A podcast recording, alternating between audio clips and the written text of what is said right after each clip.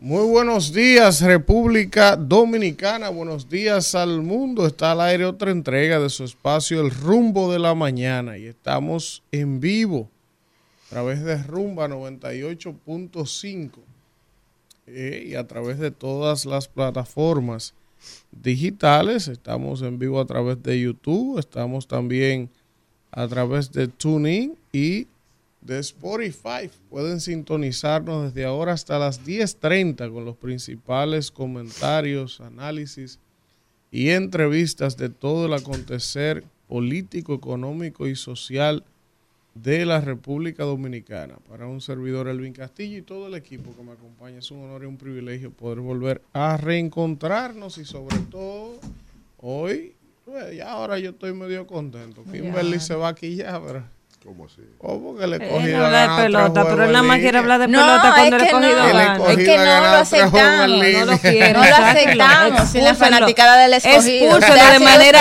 de manera deshonrosa. Usted no tiene derecho a regocijarse por el El triunfo ajeno. no, un no triunfo que usted no pujó. Ajeno. Al contrario. No. No, usted estuvo todo el Oye, tiempo permanentemente anoche- desacreditando no, ese Y equipo. lo haré cada vez que estén de No, no lo quiere, es que no lo puede hacer. lo desautorizamos para Ah, hablar. Cogió oye, un, ¿A, un a dónde hombre, fue que yo Víctor, vine? Este es el bochinche de la Víctor, mañana. un hombre, oye, Mira, usted oye acaba de esto, llegar, Víctor, un tranquilo. hombre, un ayer, hombre, ayer. Víctor, que se siente un, un, que era noche, martes. Wow, él nada más quiere venir a hablar de deporte. Pero no que no de se lo vamos a hombre Que se permitir. siente a un juego de cogido y estrella. Oye, esto, yo en vez de estar descansando, Víctor, en mi casa, dormirme temprano, no, no, no.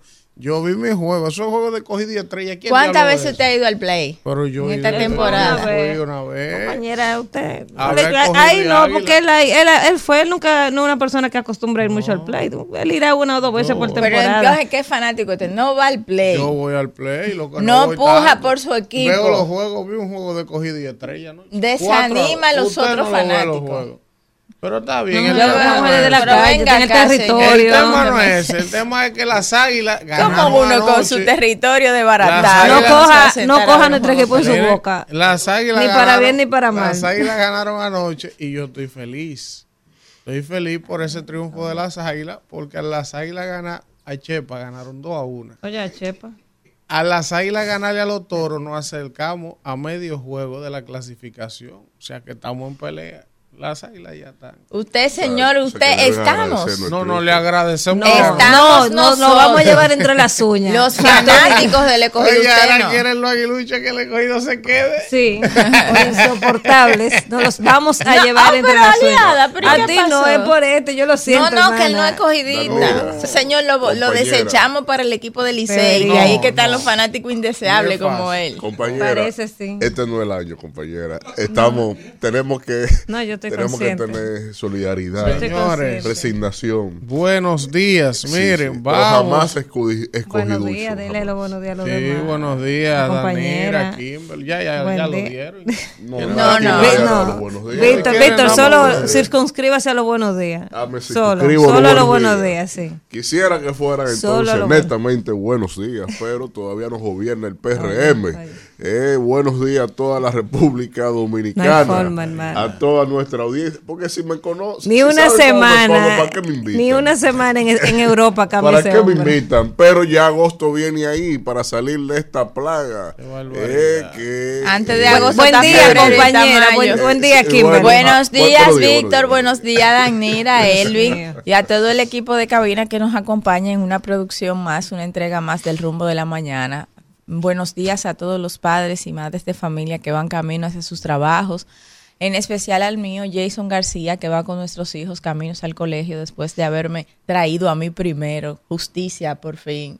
A todos los choferes de, de carros públicos, de, de autobuses y del programa Trae, que van camino como todos los días a llevar a toda la ciudadanía hacia sus puestos de trabajo y demás labores y diligencias. Que tengan un feliz miércoles, ombligo de la semana y escogido campeón. Oye, mire, usted sabe que usted hablaba eh, hace unos minutos fuera del aire que el tema de la lluvia se ha llevado todos los temas, eh, eh, se ha, bueno, se ha copado toda la atención. Y hasta se llevó una encuesta que salió el viernes también de, de la provincia de Santo Domingo, de Cristina Lizardo y, y Antonio Taveras, que eso no se comentó, pero mira como Cristina que tiene el senador, el, el senador actual, Víctor, que ella que tiene mucho tiempo como que retirada y ausente, que no se siente, no está tan activa, está encabezando las encuestas de Santo Domingo Este, o de Santo Domingo Este, no, de la, de la provincia Santo Domingo como, como senadora, así que la tiene el senador ahí, tiene que ¿Sabe fajarse. que yo no vi esa encuesta? Sí. No. Lo Sí. que sí yo vi fue al senador Fajado, toda la provincia de Santo Domingo, haciendo un gran trabajo. Yo lo vi. Para- no, y- porque también una cosa, Sí. usted me excusa, líder, no, Sí. no por torpedear el comentario, pero el día de la lluvia hay políticos y hay políticos. Sí. Hay gente indeseable, porque no todo se utiliza para coger. No, no, nosotros no estamos de acuerdo con o sea, eso. O sea, hay gente que sale de verdad a ayudar a la gente, tú no le ves el afán de que lo Pero para eso no hay que ponerse a grabarse ¿Tú me uno mismo, ni que... entendiendo? Tírame Entonces, una foto aquí al lado de este Sí, charco. entonces, Sí. hay un Pero viaje político, hacen, un viaje político que salen y que estoy bien, estoy bien. Con un chalequito de lluvia y No. Entonces, así no. Yo lo invito a no. revisar mis redes sociales.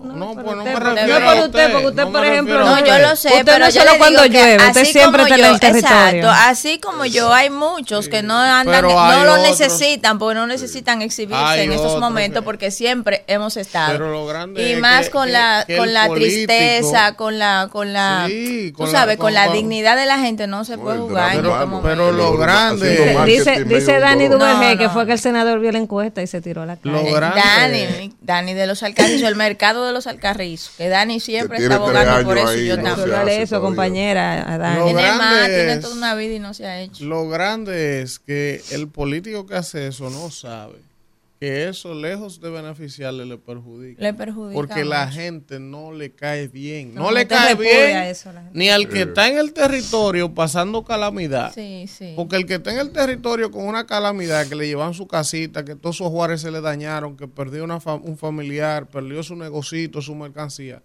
no se va a sentir bien de ver un político que conoce que llega un reguero de cámara. Claro. Porque que él no. se siente bien si el político llega, apoyarlo. y a decirle, Claro, ¿qué es lo pero a como resolver? ser humano. Pero como ser humano, no Sí, tienen que estarse sí. grabando, no tienen que estar con una, un aparataje. Pero, Dándote una fundita y grabándote. coño, Eso, es una vaina la- no, la denigrante. dignidad, claro, la dignidad de una persona. O sea, para Mira. yo darte algo, tengo que Tú sabes exhibirte, hay tengo un- que ponerte. Yo no, no, sé si ustedes han visto una como una especie de parodia que hay en redes sociales que yo le he Sí. visto así mismo de un señor que llega a un lugar donde una persona muy humilde que está en una situación de una inundación y llega con una fundita y le dice al señor ven como para entregarle la Sí, fundita sí. y con unos camarógrafos y una vaina y el, y el señor se queda mirándolo así ¿sabe lo que hace? coge un pique, le arrebata la funda y entra a la casa y se pone un saco y pone el político en el lugar de él y le dice, toma, tírame la foto ahora. ¿Estás entendiendo? O sea, pero tiene un mensaje muy poderoso, como a ti te gustaría que yo haga esto. O sea. Señores, Claro.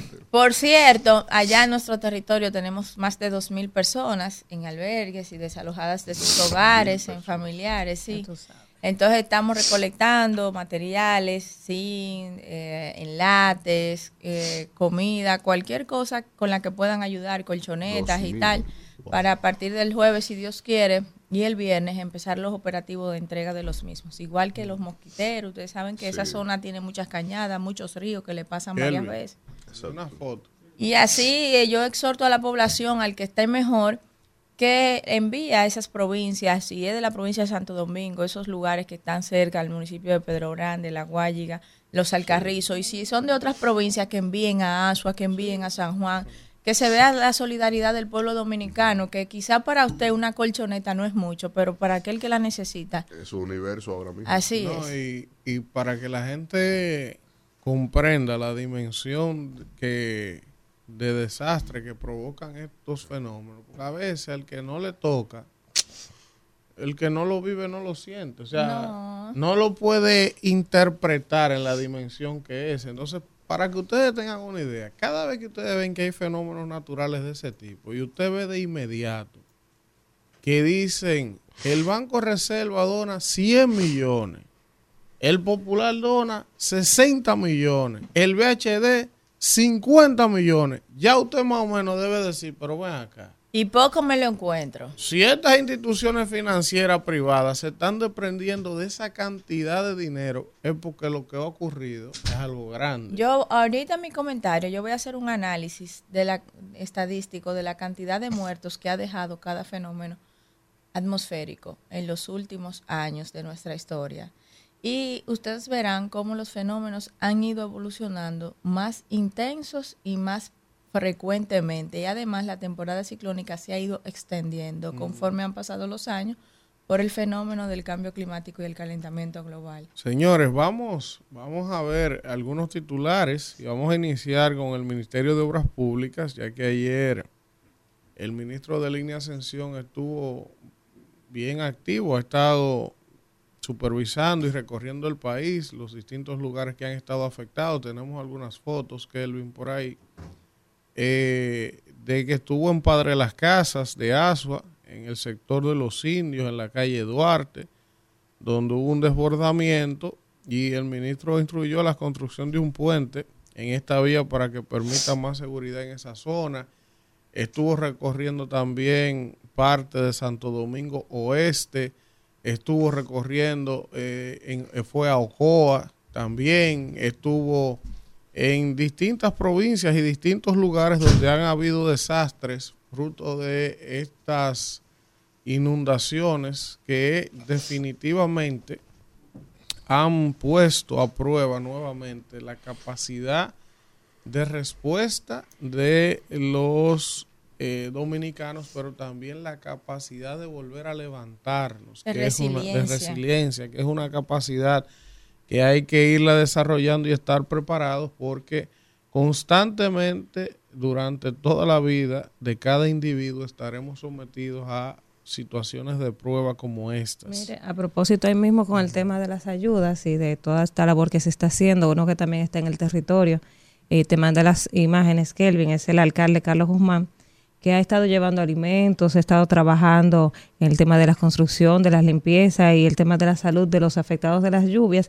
Y me gustó leer eh, algo importante, que está llevando ayuda psicológica, que casi no se le presta atención al tema de la salud mental tras el paso de, de fenómenos como este, porque hay una gente que lo pierde todo de momento, puede caer en una depresión y puede tener temas eh, de salud mental. Entonces, entre estos operativos que está haciendo Carlos Guzmán en Los Guarícanos, en Villamella, en Sabana Perdida.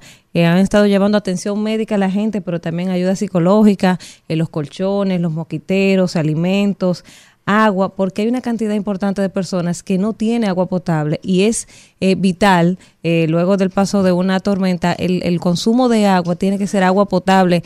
Y hay muchas, y lo decía Wellington aquí, hay muchas, eh, muchos acueductos que se han visto afectados. Entonces, entre todo lo que está haciendo eh, el alcalde Carlos Guzmán, está ese tema de la ayuda psicológica, que me, gustó mucho ver eso, porque casi nadie le presta atención al tema de la salud mental tras usted perder un, pe- perderlo todo. Hay gente que lo perdió todo.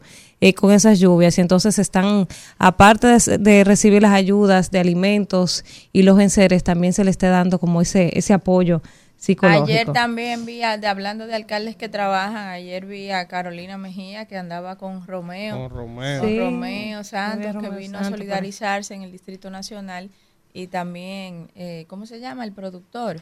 Simon. Simon Díaz, Simon sí, Díaz Estaban ellos, recorriendo las calles de, del Distrito Nacional y, y mucha gente que ha triunfado fuera del país, más allá de las fronteras Juan de Luis Guerra se, se expresó se también. han pero- expresado. pero eso Mire. es- se exprese y se canten, Mire. tú ves, porque eh, no es solo el videíto, eso No, es bueno. Usted sabe, Víctor, Sí, que pero- Romeo no va a venir a, Bueno, pero yo a no digo a él. recorrer y que me, me refiero a- a- al gigante No, Juan pero, Luis ta- Guerra. pero tampoco. esos tipos, Eh, si tú ves que ellos se están manifestando, Claro, ellos se cantean, nadie claro. va a Ah, no, por si acaso. Además son muy solidarios. Eso, Juan Luis que- Guerra incluso vino a la Plaza que- de la Bandera aquella vez cuando... No, yo sé, pero, Sí. pero él y otros que eh, eh, no solo que hagan el videíto, sino que, eh, Que, se- que que mucho, se expresen. que mucho le ha dado a este pueblo práctica, con esos soldados, esos sí. Él conciertos está haciendo en- su primera película. Sí, sí, Romeo. sí. Eh, no, Juan Luis. Guerra. Sí, sí, pero, Sí. pero que, Él que es se vea agarrado, sí.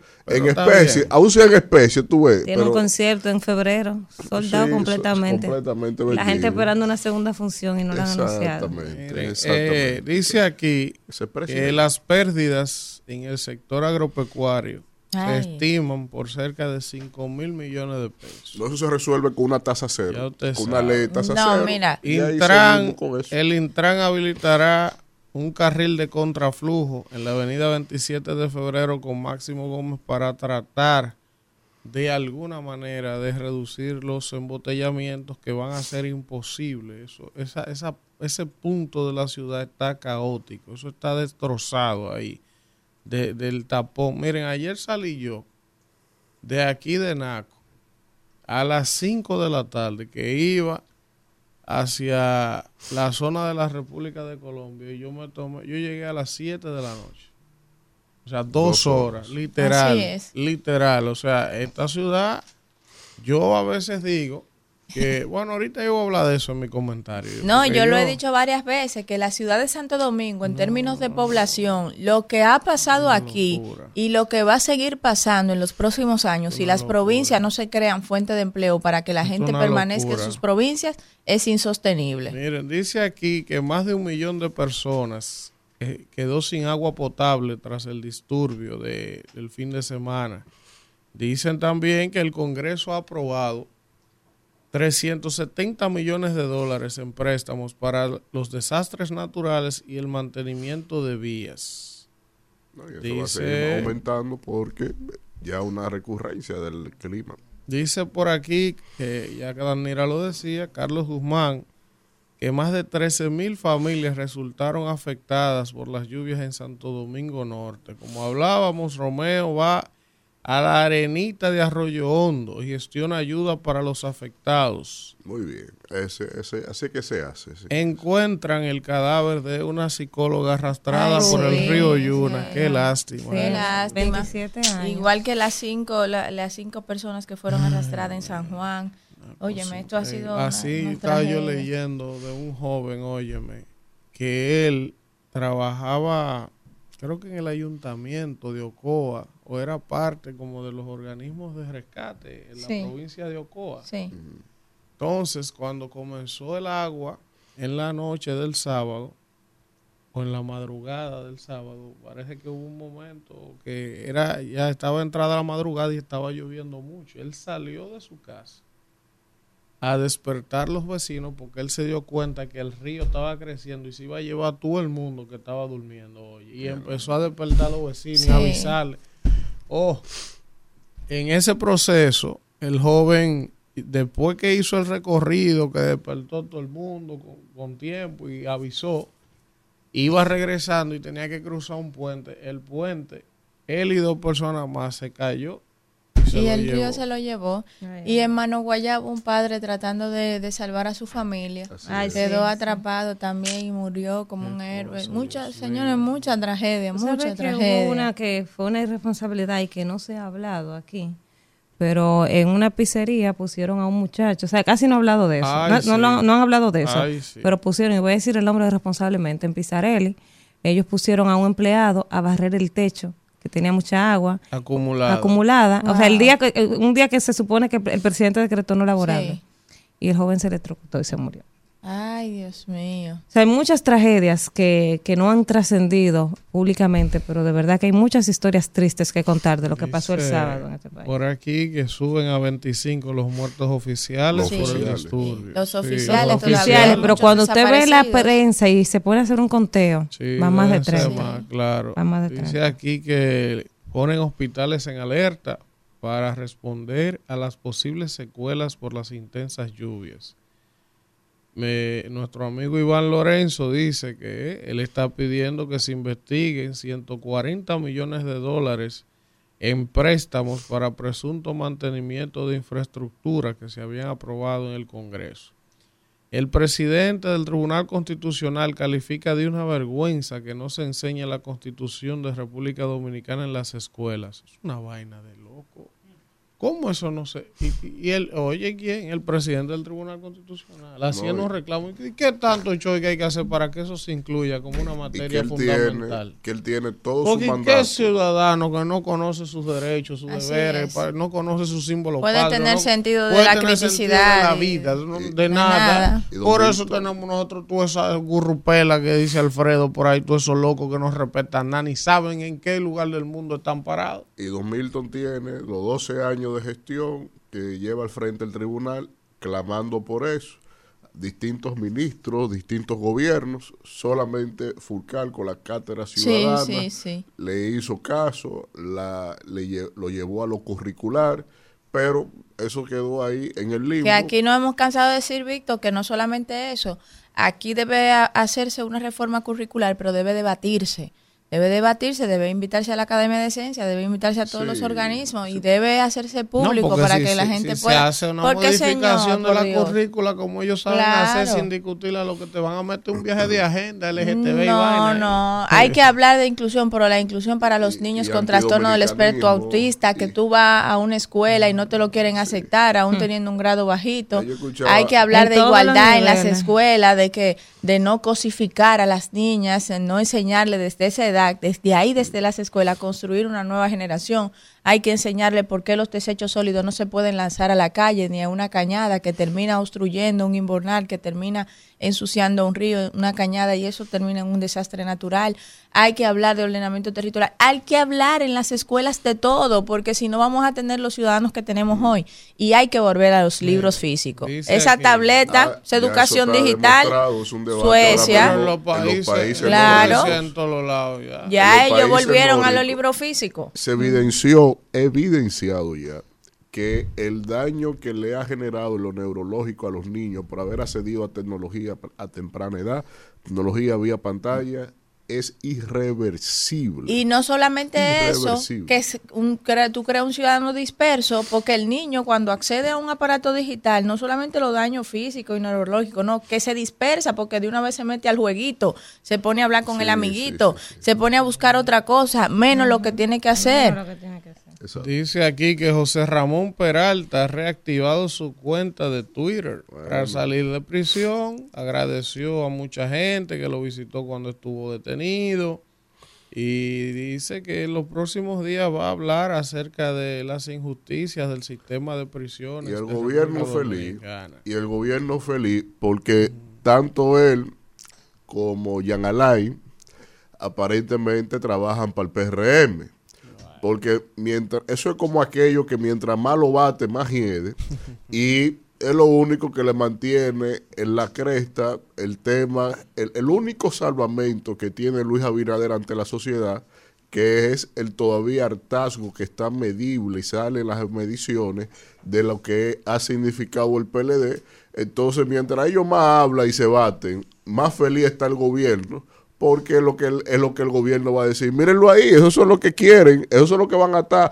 O sea que sigan hablando, Jan Alay, eh, José Ramón Peralta, salgan todos, la familia que ya está suelta, salgan todos, salgan, salgan, lo hablen soltaron, todos los días. pero Lo, lo soltaron, ¿eh? Que monte un reality show.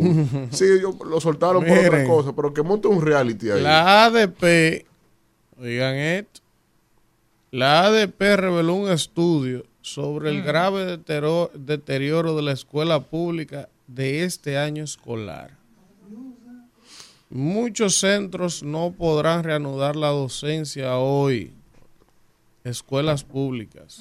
Claro, hay, hay Sí, imagínate, están 37 afectadas. mil personas desplazadas de sus hogares, hay 900, casi mil personas que están en, en albergues y las alber- los albergues la mayoría son centros educativos públicos e iglesias. Miren, hoy vamos a tener una interesante entrevista con el señor Franklin Glass. Ah, Franklin Glass. Él es el presidente Así ejecutivo es. de la Cámara Dominicana de Aseguradores y Reaseguradoras. Eso es un tema interesante. es porque una no- autoridad en el tema. No, se habla país. mucho, pero es un tema que mucha gente tiene cuestionantes. Claro. Por ejemplo, Mucha gente perdió Todo el sus mundo, vehículos. todo el mundo. Gente O sea, la gente no conoce incluso aquí. Yo, yo voy a confesar algo aquí. Uno tiene un seguro de vehículo. Dice que seguro full. Y yo nunca he terminado de entender ¿Cómo es que tú pagas unos cuartos carísimos? Entonces, si a ti te chocan, tú tienes que pagar un deducible, pagar un dinero. Entonces, eh, hay muchas cosas en torno a los seguros. Por ejemplo, hay gente que desconoce que cuando tiene una vivienda, tiene que ponerle un seguro a su vivienda, a su casa, a su apartamento, un seguro. El porque si préstamo hay- te lo exige. no, el, tú lo tienes con el préstamo. Pero cuando la gente termina de pagar esa hipoteca, la gente no le pone seguro a la Porque propiedad. no hay una obligatoriedad y no hay una conciencia. Ah, no, eh, no hay una conciencia. O sea, y si hay, Dios lo libre, un terremoto, y tú tienes una casa, un apartamento, si no estás asegurado, tú lo perdiste todo. Todo lo No, y perdiste. que aquí no hay una cultura de asegurar las propiedades más allá, De como tú nada. dices. No, pero más allá de que que termine el préstamo hipotecario, Exacto, nadie asegura. Porque, eh, porque en el préstamo, mientras tú tienes el préstamo, tú tienes el Ellos seguro porque el banco te obliga, si no, no te lo da. Pero la gente que tiene aquí dos o tres propiedades no tiene la cultura de pagar un seguro por eso. Otro, otro ejemplo, vamos a hablar de todo eso con él ahorita. Franklin, La mayoría de gente de este país, oiga lo que yo le voy a decir. Yo me atrevería a decir que un número tan grande como el 80%, para no exagerar, de empresarios y comerciantes no le tienen un seguro a su negocio. Hermano, pero si usted tiene una peluquería, si usted tiene un taller, si usted tiene una tienda, que usted brega con aparatos, con electricidad, con corriente, cualquier vaina le genera un incendio. Entonces usted tiene un negocio de millones de pesos, su vida ahí, metida en ese proyecto, Sin póliza. sin póliza. Ah, hay un fueguito, un cortocircuito, se fue todo a pique. Ahí perdió todo el trabajo de su vida. Entonces, hay que hacer un, hay que comenzar a concientizar a la gente. Lo suyo, de garantiza lo la gente suyo. tiene que comprar seguros. Ahora, pero también pasa mucho que cuando la gente se pone ese cálculo, que yo estoy, estoy pagando un seguro caro, luego tengo que pagar deducible, al final entonces me, me- No, el me vale mejor. una contraprestación O porque también, o también a veces cuando tú vienes a ver, seguro no te cubre nada si te pasa. Tú sabes, como que la gente se pone Mira, a eso es parte que de la la educación ina- financiera de- y la planificación familiar. Por eso yo digo que esa currícula escolar necesita cambios que deben ser debatidos, porque a los jóvenes, a los estudiantes, a los niños hay que enseñar la educación financiera, Sí, sí. que es un préstamo complejo, que es un préstamo con interés compuesto, Pero que es un préstamo de- con interés ahí abajo, en la ¿Cómo se hace la planificación? Que si usted gana tanto, usted no puede eh, incurrir en La gastos de cultura del ahorro. La cultura del si no ahorro. tenemos lo dos esencial para lo escolar, que Sí. es lectoescritura y matemática, ¿cómo tú le vas a dar un texto de un técnico como el de una póliza de seguro a un joven profesional para que la lea, la estudie, la interprete y la calcule? Si no hay Lectura comprensiva, No, porque, porque tenemos no hay texto leído. No se está, no, tenemos generaciones que leen y no saben lo que están Eso es leyendo. analfabetismo funcional. No El no, no comprender lo que usted lee, eso es analfabetismo funcional. Y eso es lo que tenemos que erradicar en el país, partiendo desde ahí, porque si no, tendremos gente, como yo he visto mucho en Twitter, la red del odio, señores, eso es increíble. Yo hago una comparación de, lo, de los países que están siendo vulnerables al cambio climático y pongo las imágenes y pongo los videos. Y viene uno y dice de que "Ah, ahora están estos PRMistas comparando Dubái con República Dominicana. Digo, pero serán tontos. Yo estoy hablando de la comparación Es de la difícil. vulnerabilidad frente al cambio climático y cómo otros países han tomado una ruta a seguir frente a esa situación. Sí.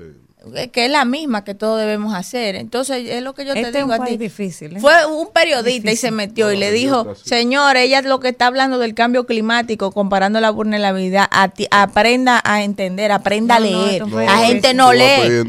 La Ah, gente no lee.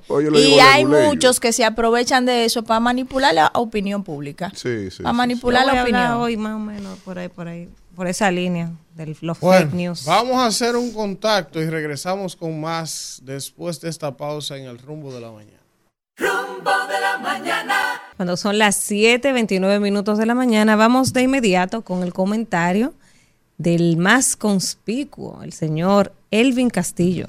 Gracias, gracias a Danira y gracias a toda la gente que está en sintonía con este rumbo de la mañana cuando son las 7 y 28 minutos. Miren, yo quiero hoy compartir con ustedes algo que todo el que vive en este país, sobre todo en las ciudades y las zonas urbanas, a diario lo vive. No es algo que es nuevo para nadie, es un tema del que se ha hablado bastante, como pasa en este país con muchos temas. Se habla, se habla, se habla. Por ejemplo, otro tema, el drenaje.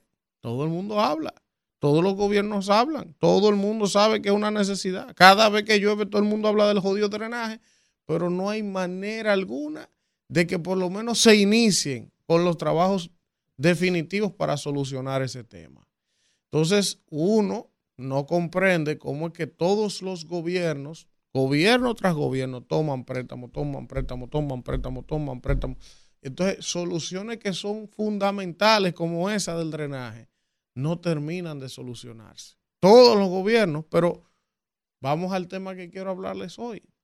Todo el mundo sabe que el crecimiento desorganizado que ha tenido la zona urbana en República Dominicana, fundamentalmente en la capital y el Gran Santo Domingo, al no haber una ley de ordenamiento territorial correcta, eh, todo este tema de que los campos se han abandonado desde el punto de vista de la producción, que hace todo el mundo, migra a la capital.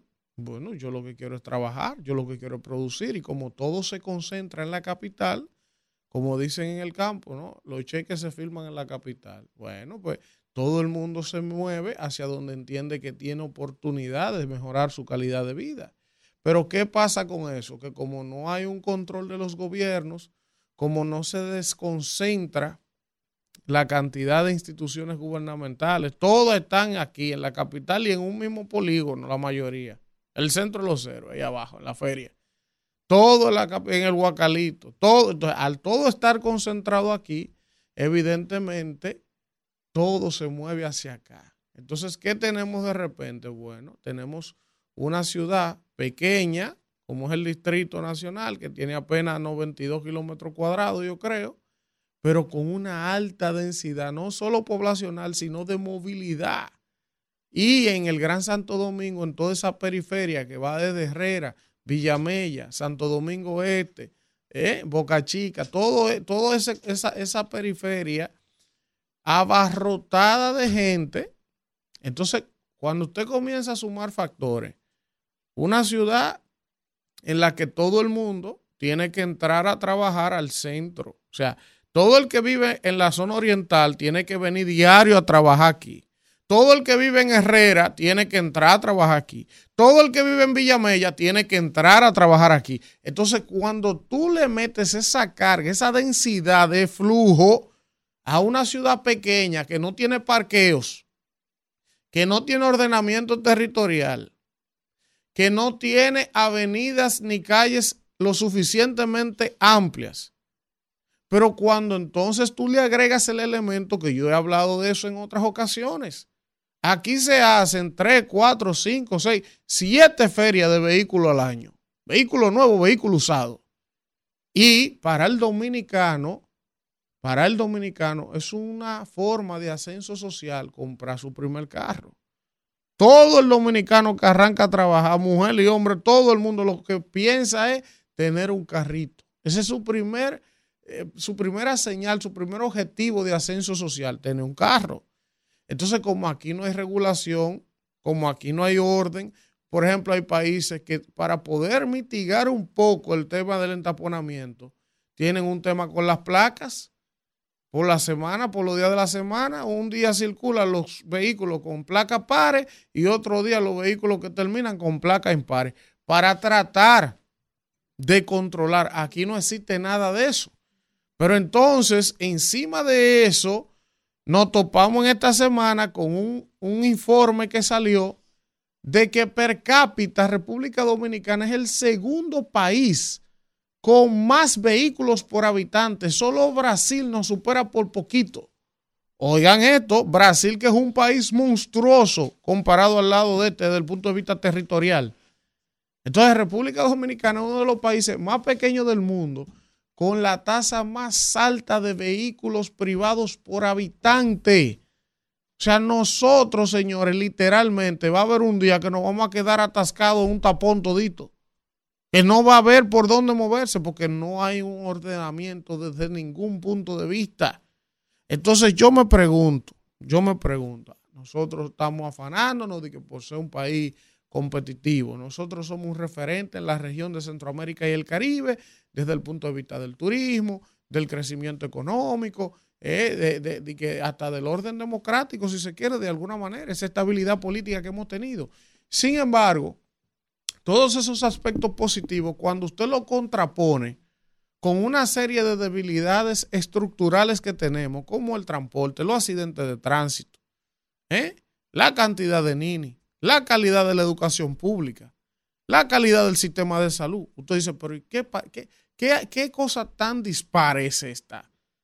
O sea, yo no comprendo ni termino de comprender por qué es que es tan difícil poder poner orden en algo que es fundamental, señores. Yo duré ayer dos horas para trasladarme a las cinco de la tarde a un ratio de menos de dos kilómetros. Dos horas y no había manera por ninguna ciudad colapsada. Y habrá gente que me dirá, ah, Elvi, pero que ahora con eso del derrumbe de la 27, no, eso no tiene nada que ver. Porque ni siquiera era cerca de ahí, e, era en un punto. Está bien que como eso está complicado, la ciudad completa se afecta. Pero al margen de esa situación coyuntural que hay en este momento, con ese derrumbe de la 27 y un también uno que hubo en frente al Palacio Nacional, también hubo un derrumbe ayer y ahí eso provocó un entaponamiento terrible. Nosotros tenemos que hacer algo como país. Señores, ninguna empresa internacional va a venir a República Dominicana, va a venir a la ciudad de Santo Domingo, sobre todo, a establecerse. Todo ese cordón de eh, la avenida Circunvalación nueva que está hecha, se presta precisamente para establecer empresas, para que vayan las grandes empresas e industrias a establecerse allí. Pero ¿cómo usted atrae un inversionista a la ciudad de Santo Domingo cuando en un vehículo, desde el punto de vista logístico, es imposible usted trasladar una carga? Yo quisiera que a mí la cervecería, la Coca-Cola, Cola Real me explique cómo es que ellos trasladan las cargas de un punto a otro. La distribución de alimentos, la es imposible usted hacer un plan logístico para atravesar la ciudad, para enviar una mercancía, para hacer un negocio. Esto se está tornando una ciudad invivible, eso sin hablar del incremento de la temperatura que eso provoca, de la contaminación sónica que provoca esa cantidad de vehículos para la gente que vive en el entorno urbano.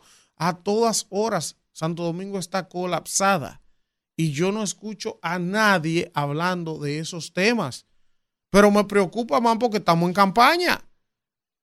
Y tú no oyes ninguno de los aspirantes, ni a las alcaldías, ni a la presidencia, hablándote de esos temas que son los que verdaderamente afectan el desenvolvimiento diario de las personas y de las empresas. Señor, ¿y tú sabes la cantidad de dinero que se malgasta en combustible en esta ciudad? Fruto de esa misma situación que yo le estoy hablando a ustedes. Que no hay una zona de parqueos en ningún lugar. Pero entonces el mismo Estado que ha crecido en medio de ese desorden es el mismo Estado que se le ocurre a un genio poner una vaina que se llama, de que parqueate que sé yo qué, parqueate bien. Pero que te parquee donde diablo se va a parquear la gente si no hay parqueos.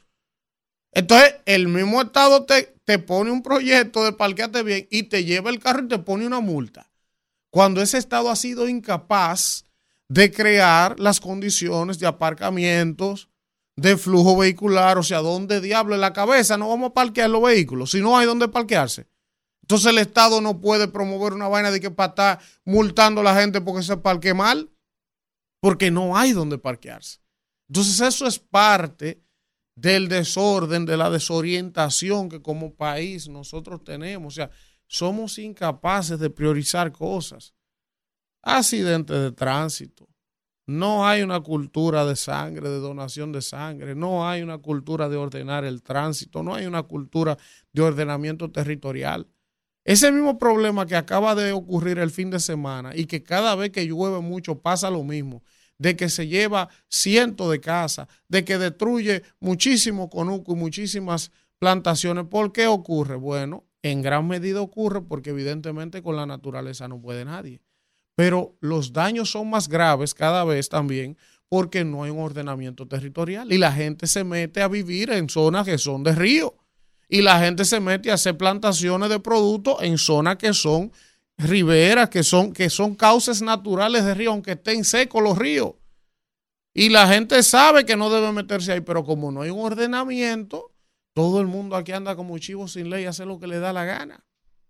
Entonces, yo me pregunto, ¿cuándo será el día que esos temas que son fundamentales para la, el ordenamiento, para vivir de manera decente, para que cada vez que haya un fenómeno no tengamos que estar con los mismos problemas de que ahora hay que ir a reconstruirle la casa a todo el mundo, de que ahora hay tantas víctimas porque el río se lo llevó, de que ahora, o sea, ¿hasta cuándo nosotros vamos a seguir echando el dinero en una funda pichada?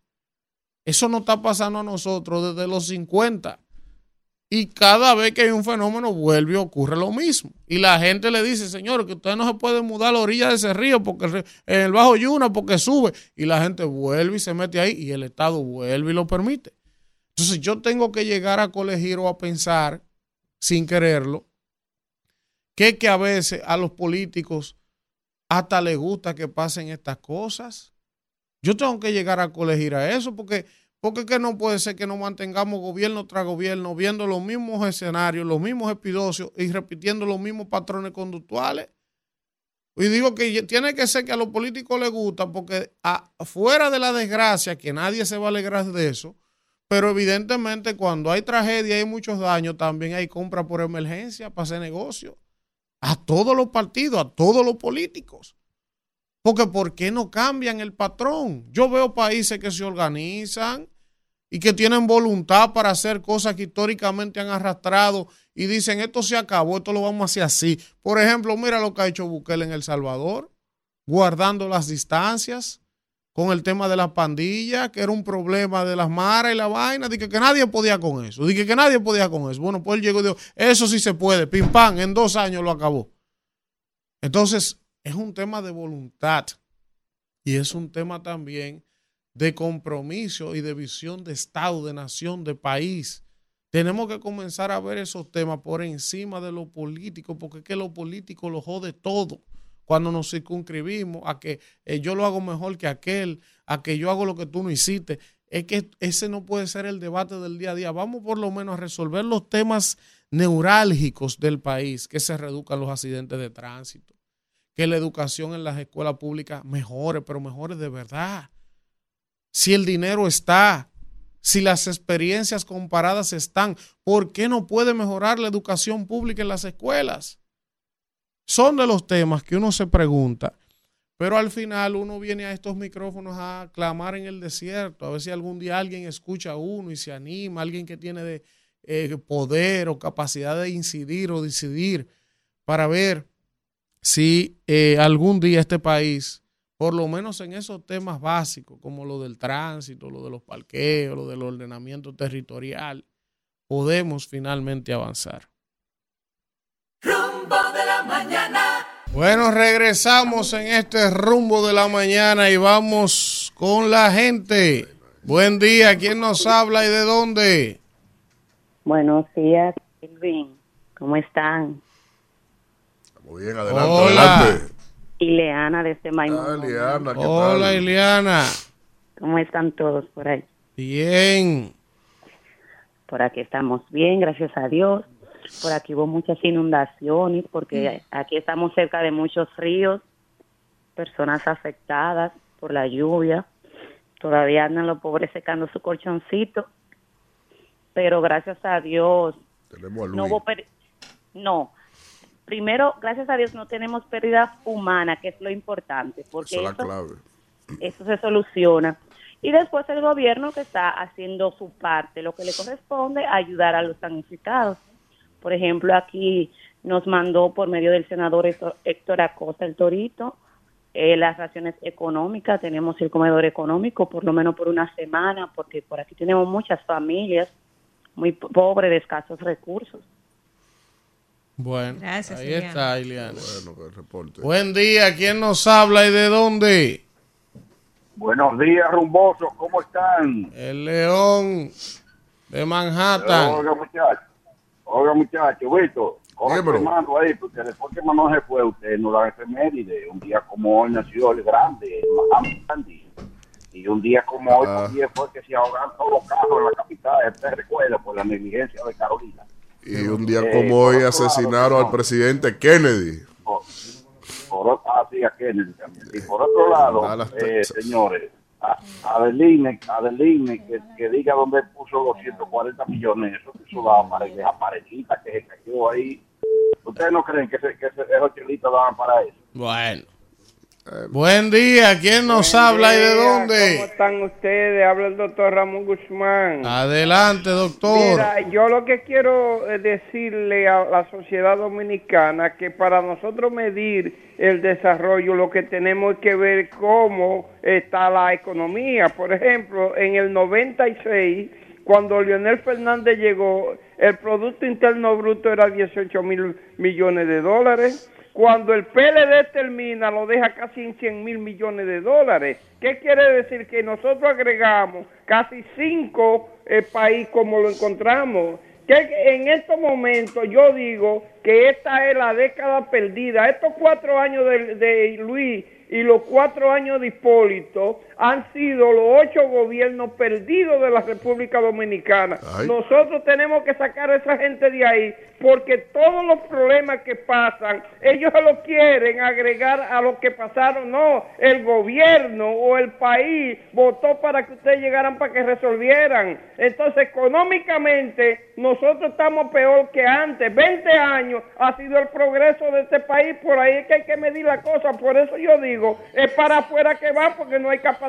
para nada. Muchas gracias y que Dios me le bendiga. Venga, venga, Mire, buenos días. Eh, de último minuto, me informan que hay un incendio en el Ministerio de Educación de la Máximo Gómez. ¿Cómo?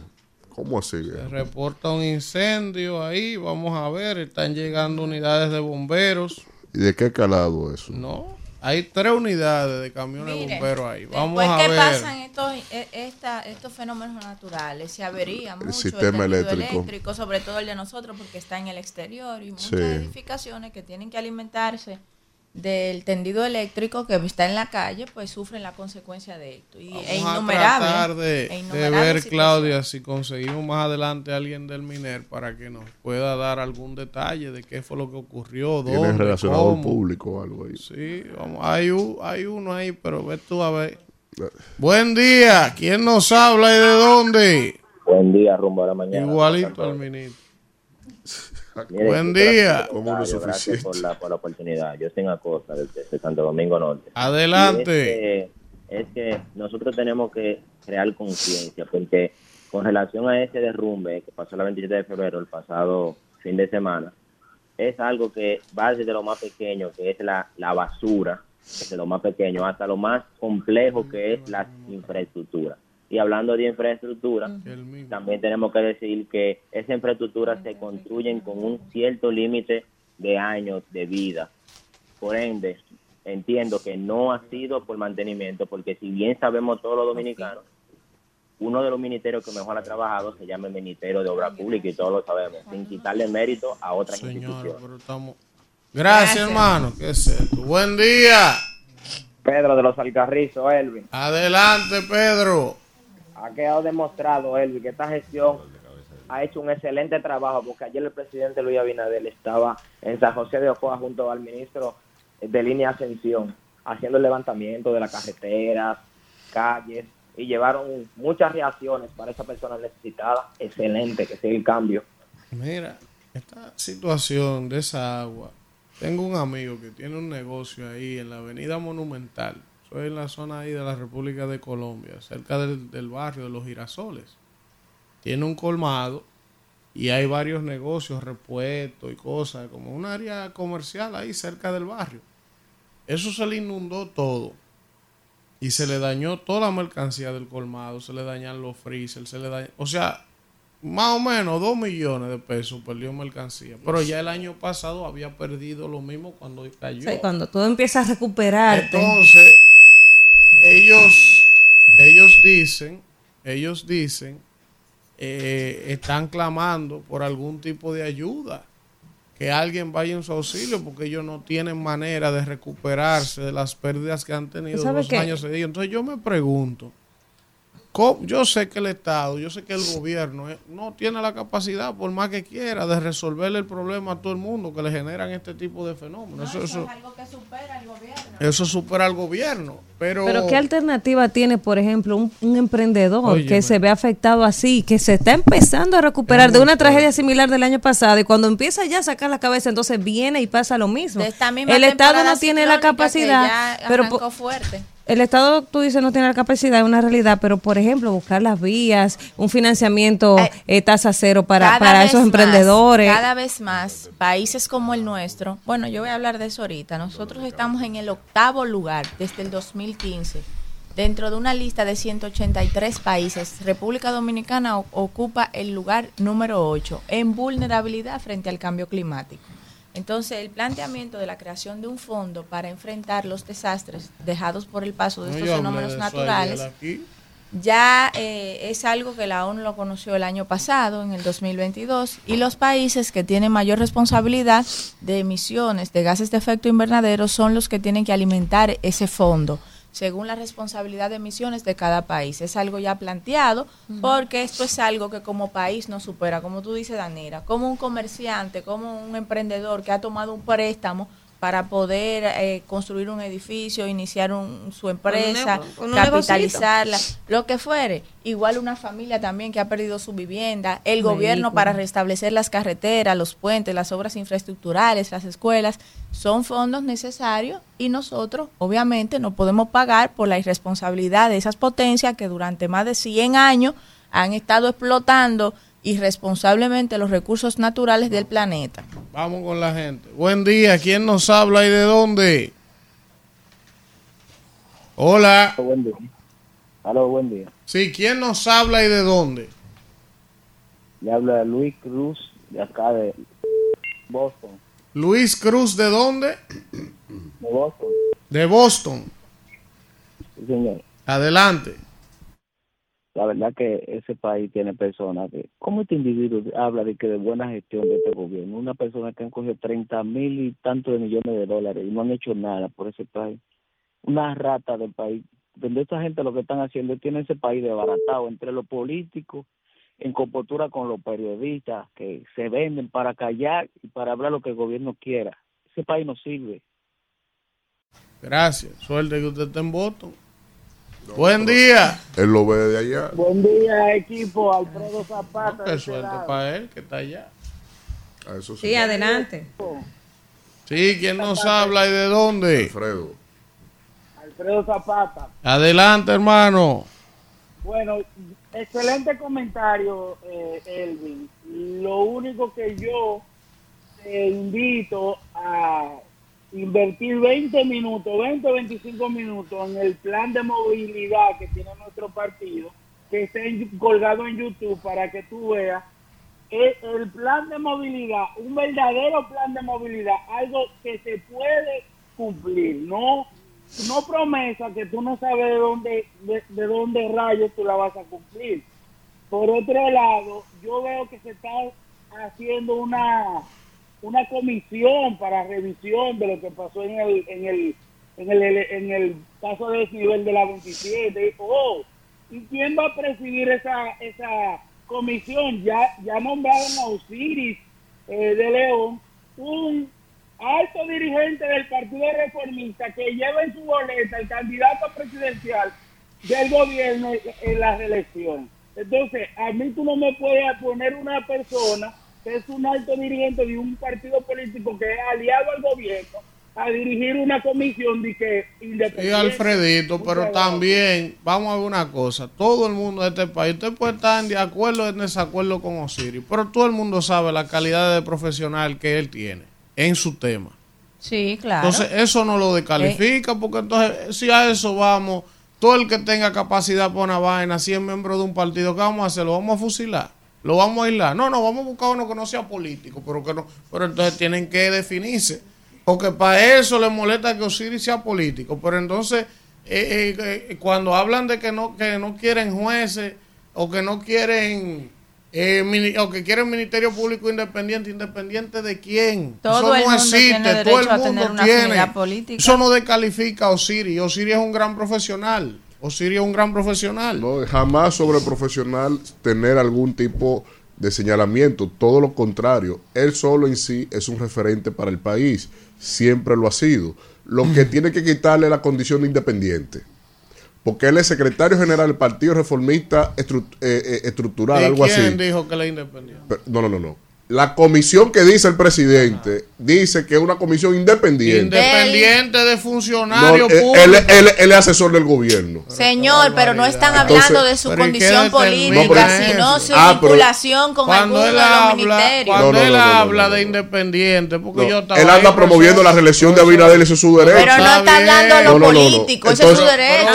¿Quién se refiere a lo político? Ah, pero, que me le, que me quiten lo independiente. Se refiere a la yo comisión, ahí. no Escucha, Víctor, porque tú no escuchas. Oye, oye, oye. Ah, pero oye. usted cree que yo estoy Pero que- atacando lo que pero- usted dice. No, No pero escucha cuál es el planteamiento. Cuando el, plan- cuando el presidente habló de que él creó esa comisión independiente, Eh. se refiere a independiente de obra pública, del gobierno, o sea, una comisión de notables, por decirlo de alguna manera, donde van a estar los mejores estructuralistas del sector privado, encabezada por Osiris, para que lo- los resultados de las evaluaciones de las obras no se contaminen, porque si la hace obra pública, El y estribillo obra encuentra un pública no lo de dice. vaina, no lo Dice va a decir, porque es una autocrítica. Bueno. Ah, Bueno, pues está pero, pero Elvin, que es tu compañero de programa y tu coordinador, te está diciendo que él estuvo ahí en la semanal, que de hecho te extendemos sea, el la invitación, tú estás invitado ese. a ir a la semanal No me- para no que me dejarán puedas entrar, participar no me en dejarían primera entrar línea ahí. de la... No, yo le claro, dije te a él que yo invitación. la li- No, Ay, no yo me no- hay una foto en a él se Palacio. la mandaron, pero yo la No, taché en, no, la, en la lista. no Digo, me dejarían entrar no. y yo los entiendo Mira, tu no le invitación está aquí, yo la tengo en la mano, te la muestro, No, se no, la no, enseño no. a la gente. Es que yo Doña Natividad, aquí está Víctor.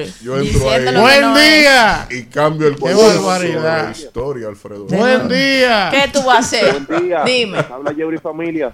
Adelante, Yeuri familia. Qué batalla. Estaba leyendo yo un artículo el que Sí. decía que ya el gobierno inició con lo que es y que la repartición de suministro en Azua y Ocoa para que podamos pasar el mal trago que nos dejó la lluvia del sábado pasado. Este también escuché que empezó con lo que es la repartición de maderas y colchones. Eso fueron algunas de las cosas que el gobierno entregó en esas provincias de Azua y Ocoa. Bueno. Mira, usted sabe que de lo de educación, eh, más información que está saliendo en los medios, eh, dicen que un cortocircuito habría afectado el área de recursos humanos en la sede del Ministerio de Educación, que está ahí en la Máximo Gómez con Santiago, y que es desde, desde tempranas horas de la mañana se observa la presencia de los bomberos y agentes de la Policía Nacional. Buen día. ¿Quién nos habla y de dónde? Elvin Alfredo otra vez. Yo no estoy criticando a Osiris. Osiris es una estrella. Pues Yo lo sé. Es brillante profesional. Ahora bien, ahora bien, ¿tú crees, ustedes creen que si hay algún problema de, de- de cualquier de cualquier tipo que afecte al gobierno, ¿tú crees que una persona que ande promoviendo la reelección del presidente va a emitir un informe donde no le favorece al gobierno? Alfredito. Es digo. Pero escucha esto, Es lo único que yo digo. Si Pero tú quieres, escúchame, Alfredito, escucha Dame esto. un 30 segundos que tú tienes el programa. Pero es para que tú me escuches, porque después no voy a poder responderte eso que tú planteaste ahí mismo. Oye, tú haces esa aseveración que parece lógica y razonable. Ahora, fíjate lo siguiente. Deline dijo que él va a hacer una licitación internacional para que vengan unas empresas extranjeras a hacer una supervisión de todas las obras. ¿Tú no viste esa noticia? Claudio. Entonces, oye, ¿qué es lo que te quiero decir con eso? Ya de por sí, el mismo Ministerio de Obras Públicas está admitiendo que no estaban supervisando esas obras de la manera a profundidad que había que hacerlo. Entonces, esa comisión que, que va a encabezar Osiris, evidentemente va a encontrar irregularidades y situaciones Claro. en los puentes, en la es. carretera. Y es para eso. ¿qué, es Eso lo es que, qué es lo que él no va a decir? ¿Tú me entiendes? O sea, no se va a callar nada. Claro que hay obras de 50 años, de 30 años, de 20 años, que necesitan una intervención. Y eso va a salir en una auditoría que la haga el equipo de Osiris o que la haga la empresa internacional que gane. Pero cuando pasó lo del puente Duarte, cuando pasó lo del puente elevado en la autopista Duarte, no, no era necesario ya tener una revisión de toda la infraestructura es por los años de servicios. Eso es los así. puentes que se han caído, el puente del Cangrejo, qué que sé yo, qué es la Vega. Eso es así. Entonces, Ya- ya, hay algo ya- que yo ya ahí te decir. dice que hay una necesidad bien, que, con la gente, como vamos se con la creció gente. Tanto en Producto Interno Bruto, como se acumuló una inversión pública en infraestructura al desarrollo de más de 4.5% del PIB en los últimos 20 años, te está diciendo que esa inversión que se hizo en 20 años en los gobiernos, aunque no le, le pique, porque para lo bueno sí, para, lo bueno no, y para lo bueno sí. 20 años invirtiendo Leonel Fernández en infraestructura de este país como nadie. Entonces, ahora se necesita, o desde antes se necesita, que se le dé mantenimiento, mantenimiento, evaluación sistemática. Ahí estamos de acuerdo. Y en la definición de mantenimiento, no es ponerle pintura y cambiar una bombilla en el túnel. Ahora, Víctor. evaluación de estrés de la infraestructura pública ahora, también. Víctor, yo estoy total y plenamente de acuerdo contigo. Pero en un acto de justicia, esos mantenimientos debieron dársele desde los gobiernos de Danilo. Sí. Y no solamente eso, porque Desde una cosa es el de Danilo. mantenimiento. que la recibió. Que la recibió. O sea, vamos a decir, Lionel construyó la mayoría de esas obras. ¿Es verdad? Ahora, el mantenimiento sistemático y permanente debió dársele. Entonces, tiene tanta responsabilidad los gobiernos de Danilo subsiguientes y este gobierno y el gobierno de Hipólito. Miren, señores. Primero, o sea, es un tema de todos, porque no hay una cultura de eso aquí. Incluso porque que vuelvo al mismo punto de ahorita, es que cuando viene a ver hay gente que le conviene que los jodidos puentes se caigan, coño. Sí. Para ir a hacer otro. No, no puede haber gente. Mira. ah, que no puede haber Hay gente. de todo en la Ah, viña no del puede Hay todo, obviamente. O sea, ¿y por qué entonces el contratista que te hace una carretera no te la hace con la calidad que tiene que hacerla? Porque le conviene que al poco tiempo se le hagan hoy. Mire, Mire, sí, pa- fue- pa- parece, parece descabellado, pero el dueño de la funeraria Blandino necesita que hayan gente muriendo, lamentablemente. funeraria, ¿verdad? Cualquier Mire, señor. No queremos que se muera nadie. A veces que uno tiene que, que, que decir las cosas, aunque no sean muy simpáticas, porque es difícil decir lo que uno piensa cuando todo el mundo va hacia otro lugar, en otra línea de pensamiento.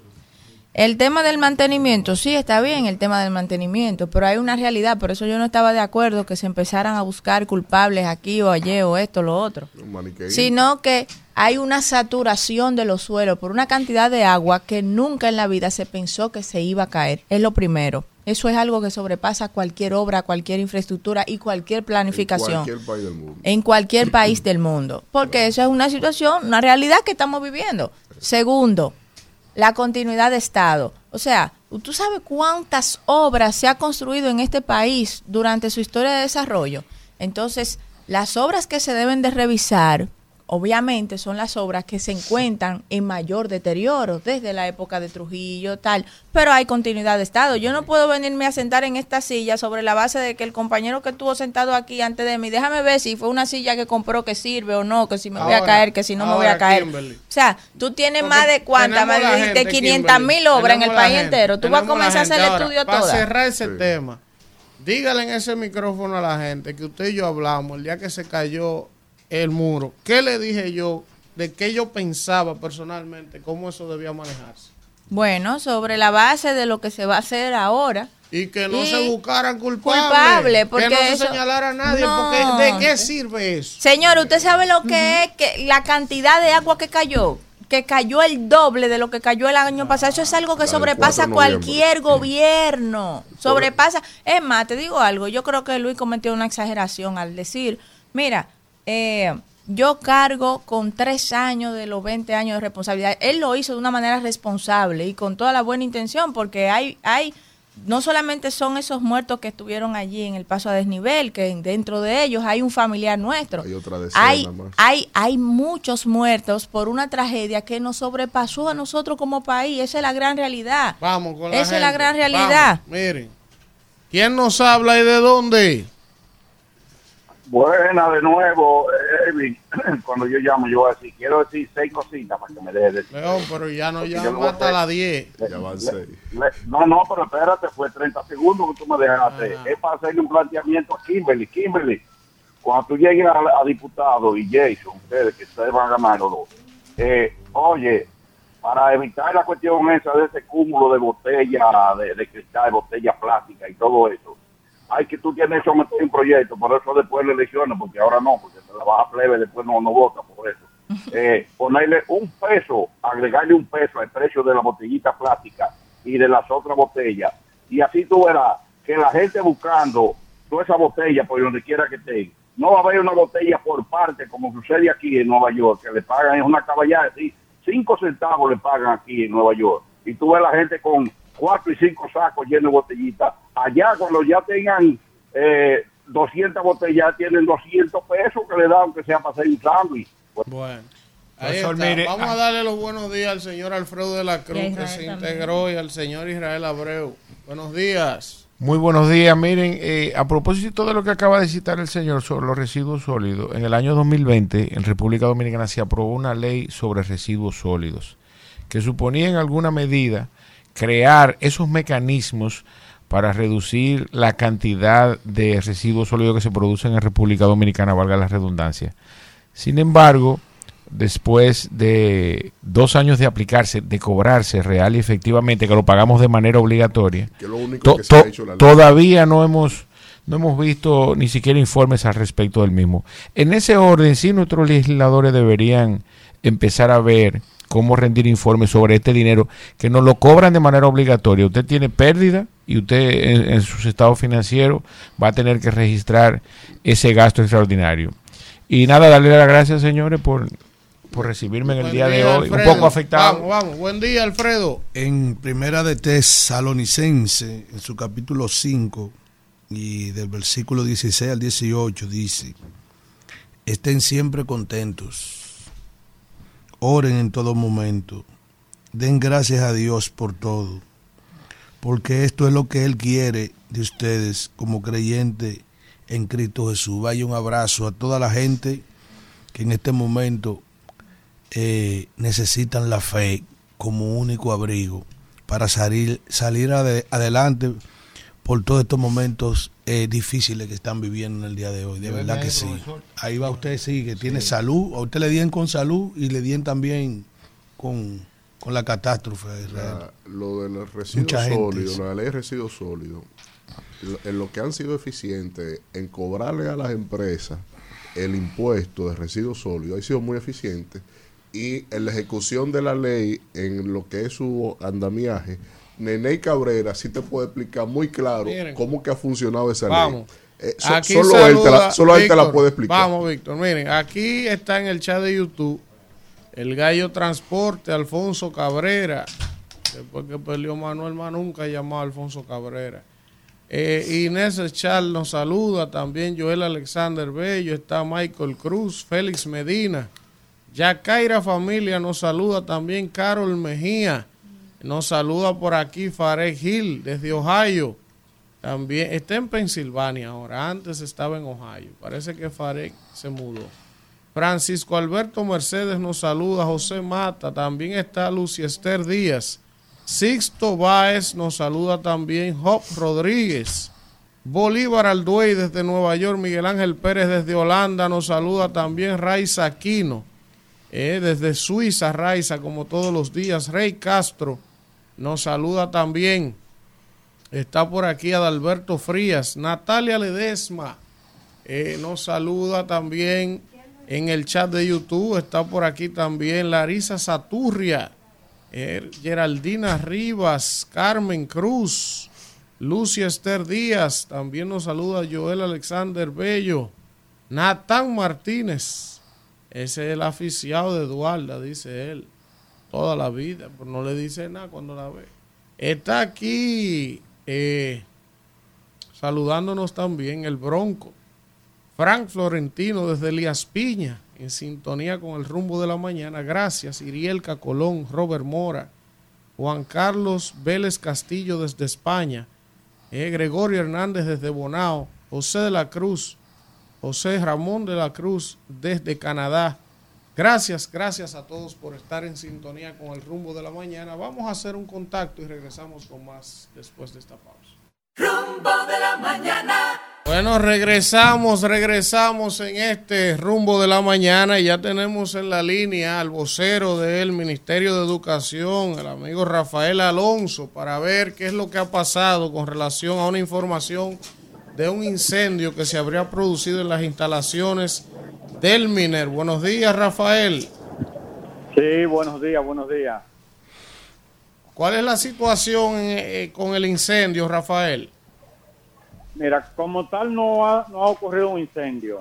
Eh, la situación es la siguiente.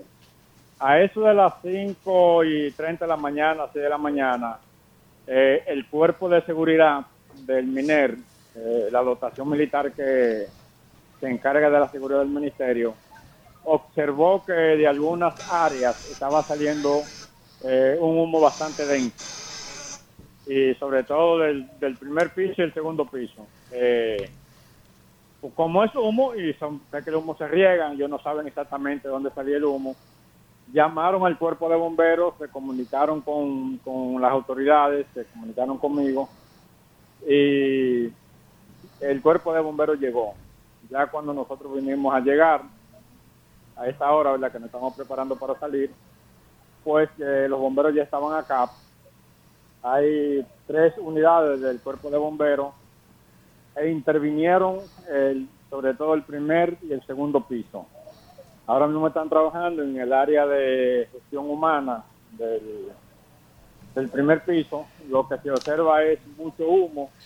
Parece que se trata de algún cortocircuito, pero no tenemos informaciones eh, precisas que podamos hablar de las causas o lo que realmente ocurrió. Pero una Sí, cosa, entonces, este entonces Rafael, eh, pero están los bomberos dentro de la planta física, como nos dice, sigue el personal elaborando, lo han evacuado por precaución. No, no, no, ¿o no, qué? imposible, impo- imposible. El personal, eh, el que entra ahora temprano, está afuera en los alrededores del ministerio. No se, le ha no se le ha permitido entrar eh, por, la, por una situación de seguridad, de humo. Exacto. que cuando hay mucho humo se puede producir algún tipo de intoxicación, Exacto. eh, ma- mareo, le puede afectar eh, la respiración, etcétera.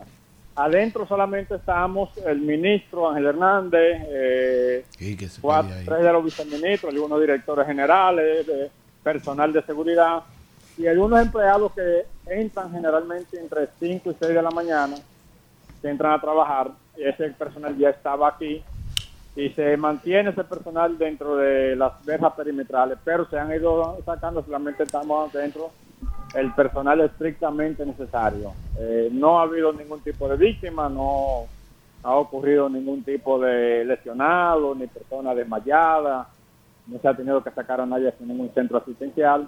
Los bomberos están dentro de la, de, de la planta física eh, trabajando, vemos que han traído eh, un camión pequeño eh, de agua, eh, pero no vemos, y ahí en el primer piso, en alguna de las áreas, sobre todo en el área de gestión humana, eh, sí podemos observar que hay eh, que hay aguas en el piso, pero no así una, una gran cantidad. Rafael. Eh, todo está, eh, hasta el momento, todo está bajo control y estamos esperando ¿verdad? que los bomberos terminen sus labores eh, y que puedan rendir un informe de qué es lo que ha sucedido. Sí, Rafael, Alfredo de la Cruz. Sí, dígame, Alfredo. Bien, gracias de verdad por estar con nosotros e informarnos de esta situación. Mire, aprovechar su llamada para preguntarle qué está pasando con las plantas físicas la de las escuelas luego de este fenómeno natural. Se sabe que está hay un llamado, hay un decreto que suspende la docencia eh, en los en los centros eh, públicos. Eh, qué cantidad de escuelas están afectadas, si hay gente eh, eh, damnificada dentro de las escuelas, si está preparada ya para volver a la normalidad en los centros donde fueron afectadas mayormente las aguas. Si usted tiene alguna información, aprovechar su presencia aquí.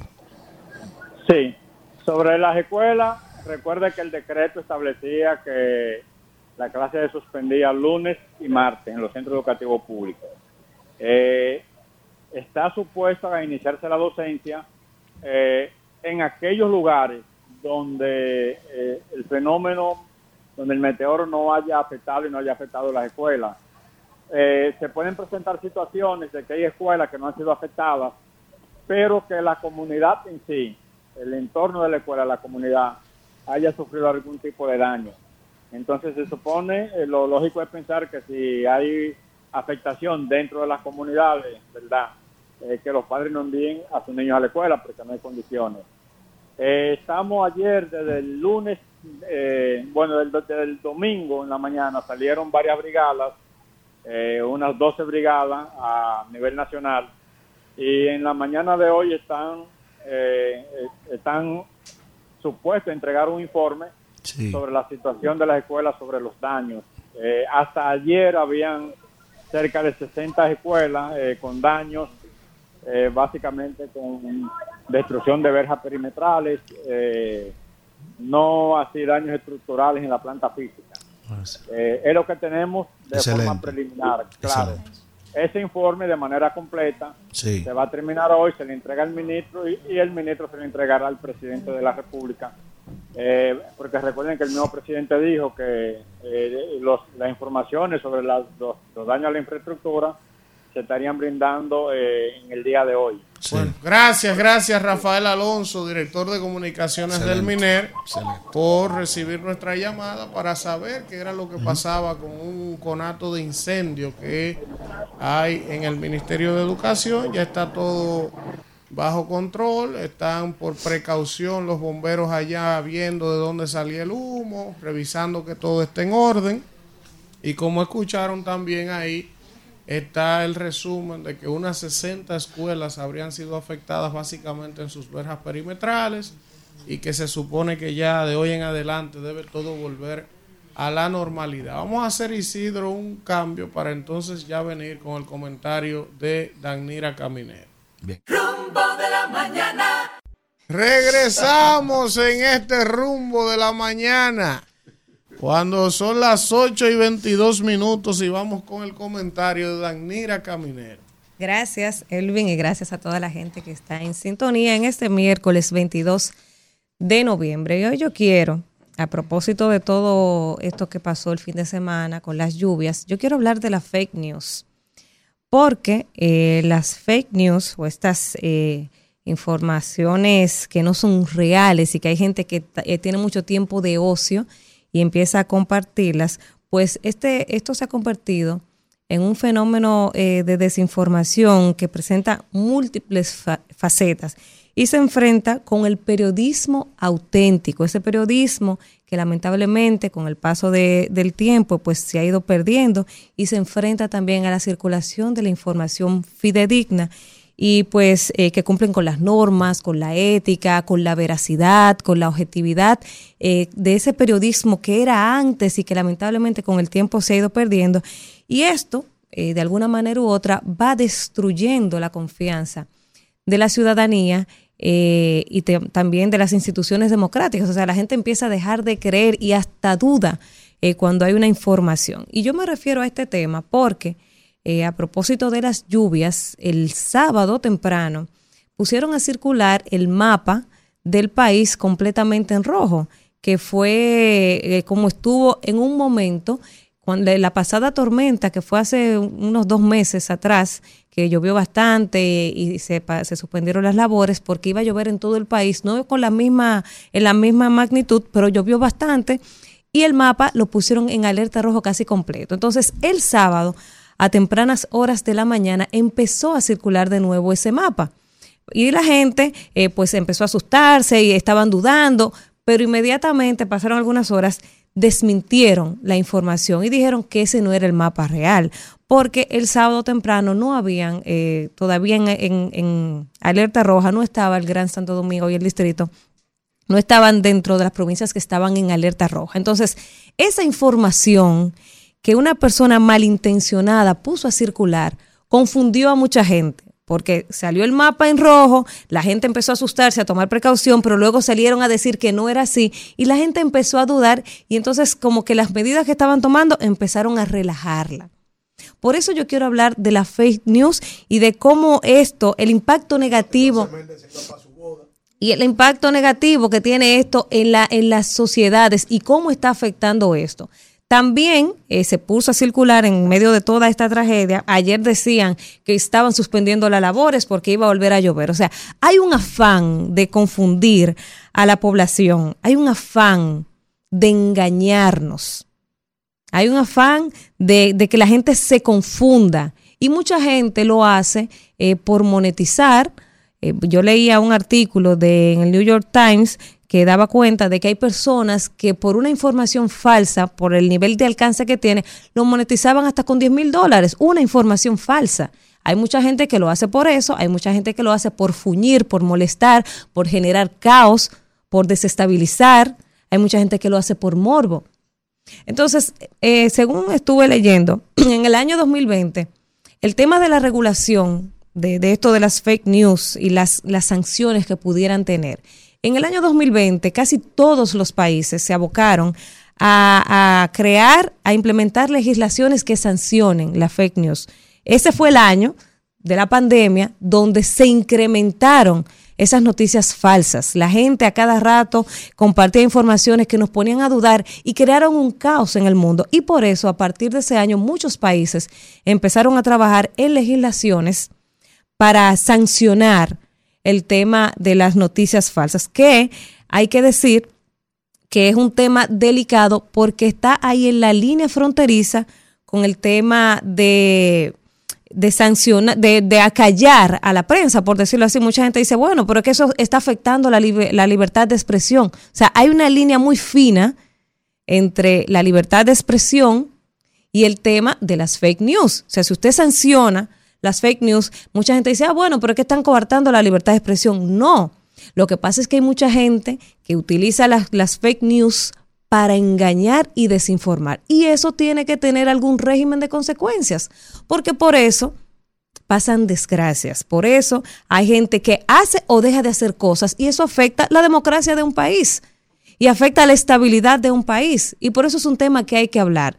Yo leía en Brasil ellos tienen actualmente 15 propuestas legislativas, 15 proyectos de leyes para sancionar el tema de las fake news, para sancionar a esas personas malintencionadas que intentan manipular la información según su conveniencia y pretende desestabilizar el país. Y en Brasil, eh, ellos tienen esta propuesta eh, donde hay, hay 14 proyectos de leyes que se están estudiando eh, en su en el Senado y hay tres y hay otros 13 proyectos, hay uno en el Senado, perdón, y hay otros 13 que lo están estudiando en el en el Congreso de la Cámara de Diputados de Brasil. ¿Y qué ellos prevén en este proyecto de ley? Y hacia ahí es que quiero llevar el tema, porque yo creo que aquí ya hay que empezar a sancionar a esa gente que utiliza los medios para manipular, para dañar, para desestabilizar, para desinformar de manera malintencionada.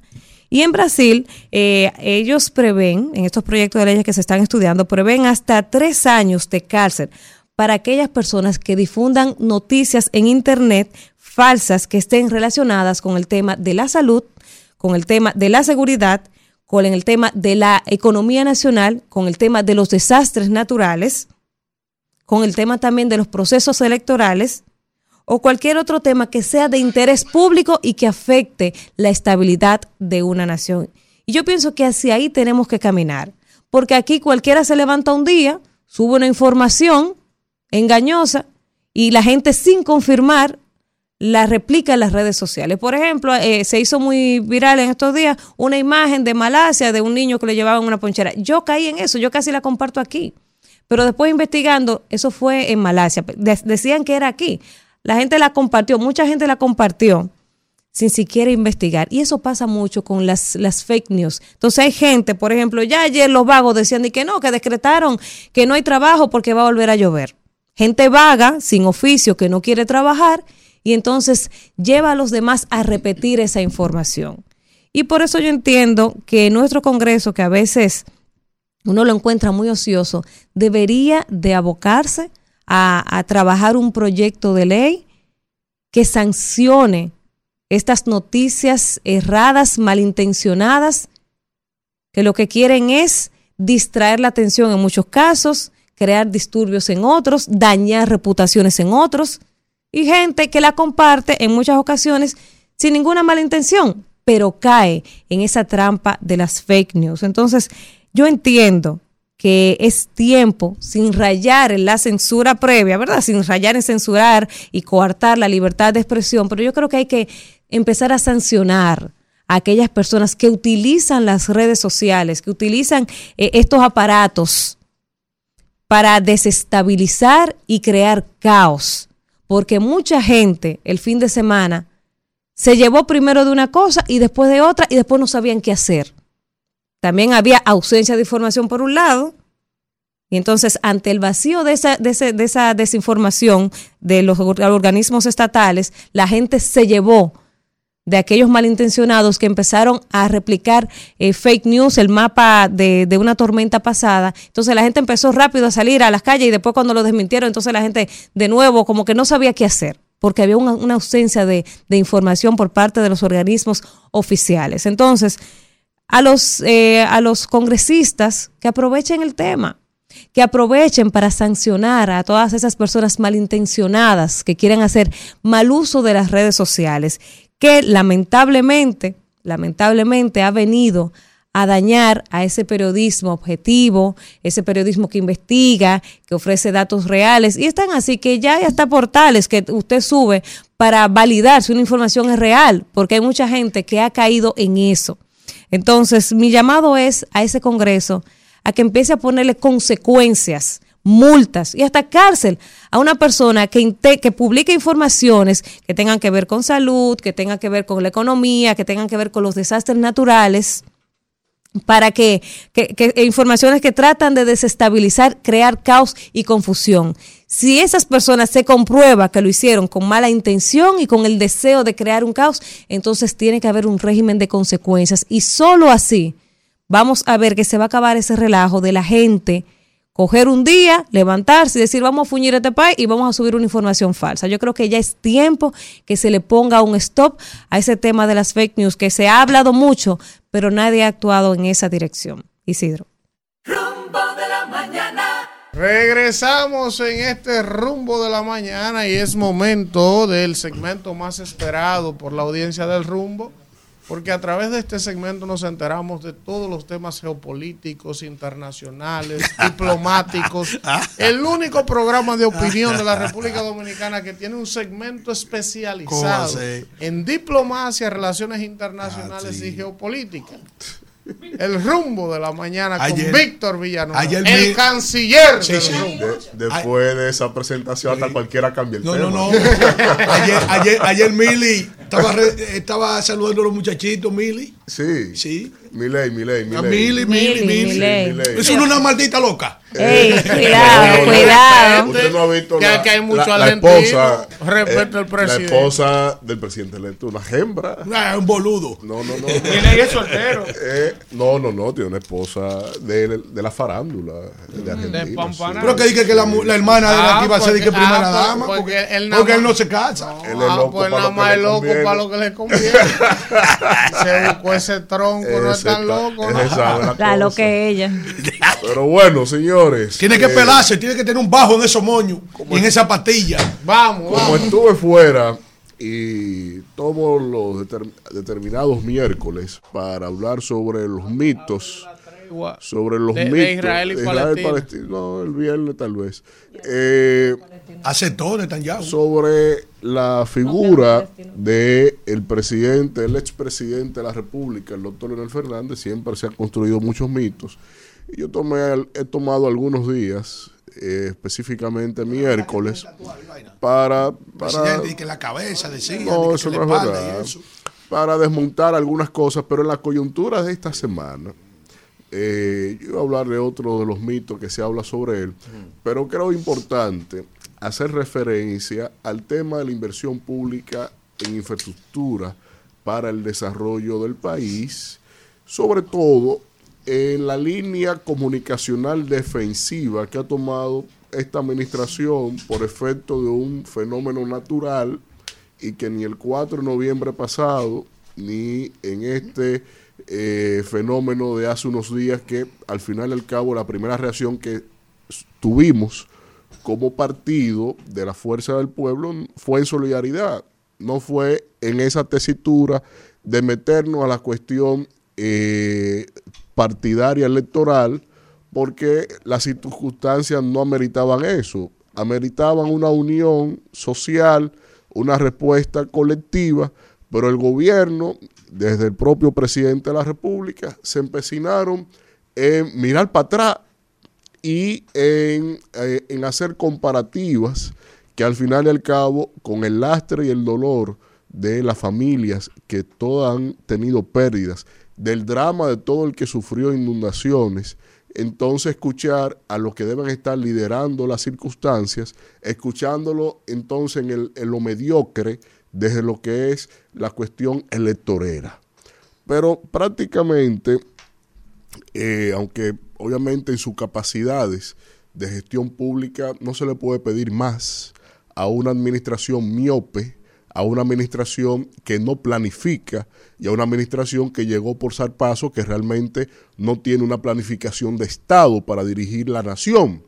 Y cuando usted toma inclusive, que lo he dicho muchas veces, el plan de gobierno de esta administración, que le quita las faltas ortográficas, que le quita el parafraseo, que le quita los textos que tiene que ni siquiera los citan las fuentes originales, es decir, el plagio que tienen en su propio contenido de programas de gobierno, en líneas de econometría, de planteamientos de políticas públicas, le quedan escasos estribillos al propio plan de gobierno y por eso que ustedes ven que esta administración no tiene una brújula hacia dónde va, qué es lo que hay que hacer y cómo van a ejecutar. Y te da la penosa realidad de que a tres años y pico de gobierno, cuando está en un afán de repostulación, donde deben de estarle mostrando al país qué habían hecho, obviamente que todavía tú tienes a un presidente y a funcionarios alegando que van a hacer, que todavía y que están en eso y que lo tienen planificado y que lo han evaluado. No, no, no. Eh, ¿Qué han hecho? ¿Qué están mostrando? ¿Cuáles son las realizaciones? Que sobre lo cual les tienen que decir al país, mira, como yo he hecho todo esto, yo quiero cuatro más para realizar esto, para concluir esto, pero no, fíjense que en su propio eh, campaña, en la iconografía de la campaña, no tienen más que mostrar que una foto del presidente, porque ni siquiera eslogan pueden proponer, como lo fue con lo del cambio en su, en su eh, campaña electoral pasada. Pero vamos a entrar en materia porque si hay una realidad que tiene esta administración, es la de haber combinado dos elementos que no se entiende cómo es posible que eso pueda ser resultante de una planificación de Estado. Tú tienes más de 22 años, cuando se toman los últimos 22 años de administración pública, se tiene que, salvo los años vinculantes a esta administración, el promedio en inversión pública al desarrollo en infraestructura ha sido por lo menos del 4.2 en promedio del Producto Interno Bruto generando picos en algunos momentos, como cuando se inició la construcción de la primera línea del metro de Santo Domingo, que llegó inclusive a eh, proyectarse sobre el 5.4% del Producto Interno Bruto. Pero esto tiene una especial relevancia porque el desarrollo de las naciones tiene que ver mucho con la planificación territorial, pero también por lo que significa el impacto de infraestructuras públicas que según la propia OCDE, esto es un indicador medible no solo del desarrollo de la infraestructura, sino también de lo que tiene que ver cómo incide en el índice de desarrollo humano porque mejores carreteras es seguridad, mejores carreteras es ahorro de tiempo, eso es comunicación, eso te permite la viabilidad en términos de la logística operacional de lo que tú produces dentro de tu territorio y cómo los conectas desde hacia los puertos, aeropuertos y por sistemas ferroviarios, porque eso te da entonces otro indicador que se refiere a la competitividad de la economía. Y eso es, por ejemplo, uno de los grandes problemas que tienen los países más desarrollados de la región, que son miembros del G20, como el caso de Brasil. Brasil es uno de los países más industrializados de la región, pero tiene un alto problema, un gran problema de competitividad porque no tiene altas infraestructuras que puedan incidir en el desarrollo pleno de lo que produce y de conectarse hacia la cadena de producción global porque no tiene tantos accesos a puertos en términos de infraestructura, en sistemas ferroviarios, en lo que tiene que ver con aeropuertos en términos de carga para la mercancía o mercadería que desde allí se produce. Para nosotros esto tiene una especial relevancia porque como media isla situada entre lo que es el Mar Caribe, entre lo que es el Océano Atlántico y en medio del paso de las rutas de los buques que pasan por el Canal de Panamá, uno de los canales más transitados del mundo, en donde conecta tanto el continente asiático, que es donde más, que la gran fábrica del planeta, y lo que son entonces rutas alternas para llegar a la costa este de los Estados Unidos o a otras latitudes o de evitar inclusive el paso de mercadería franjeando todo lo que es el cono sur del continente de América del Sur, esto entonces nos sitúa en un espacio bastante privilegiado y que cuando usted ve la normativa, el andamiaje legal que tiene la República Dominicana en materia de tratado de libre comercio, ya sea con los acuerdos de libre comercio con Estados Unidos, con Europa, o lo que tiene que ver esencialmente con los acuerdos recíprocos de inversiones que se denominan APRI, pues entonces, desde ahí, exactamente desde ahí, tiene una especial relevancia que nosotros tengamos una infraestructura importante en términos de carreteras, de puertos, de aeropuertos, de conectividad, porque esto te permite entonces insertarte en esa dinámica eh, amplísima de lo que es la mercadería, el flujo comercial y sobre todo la atracción de inversiones para el desarrollo.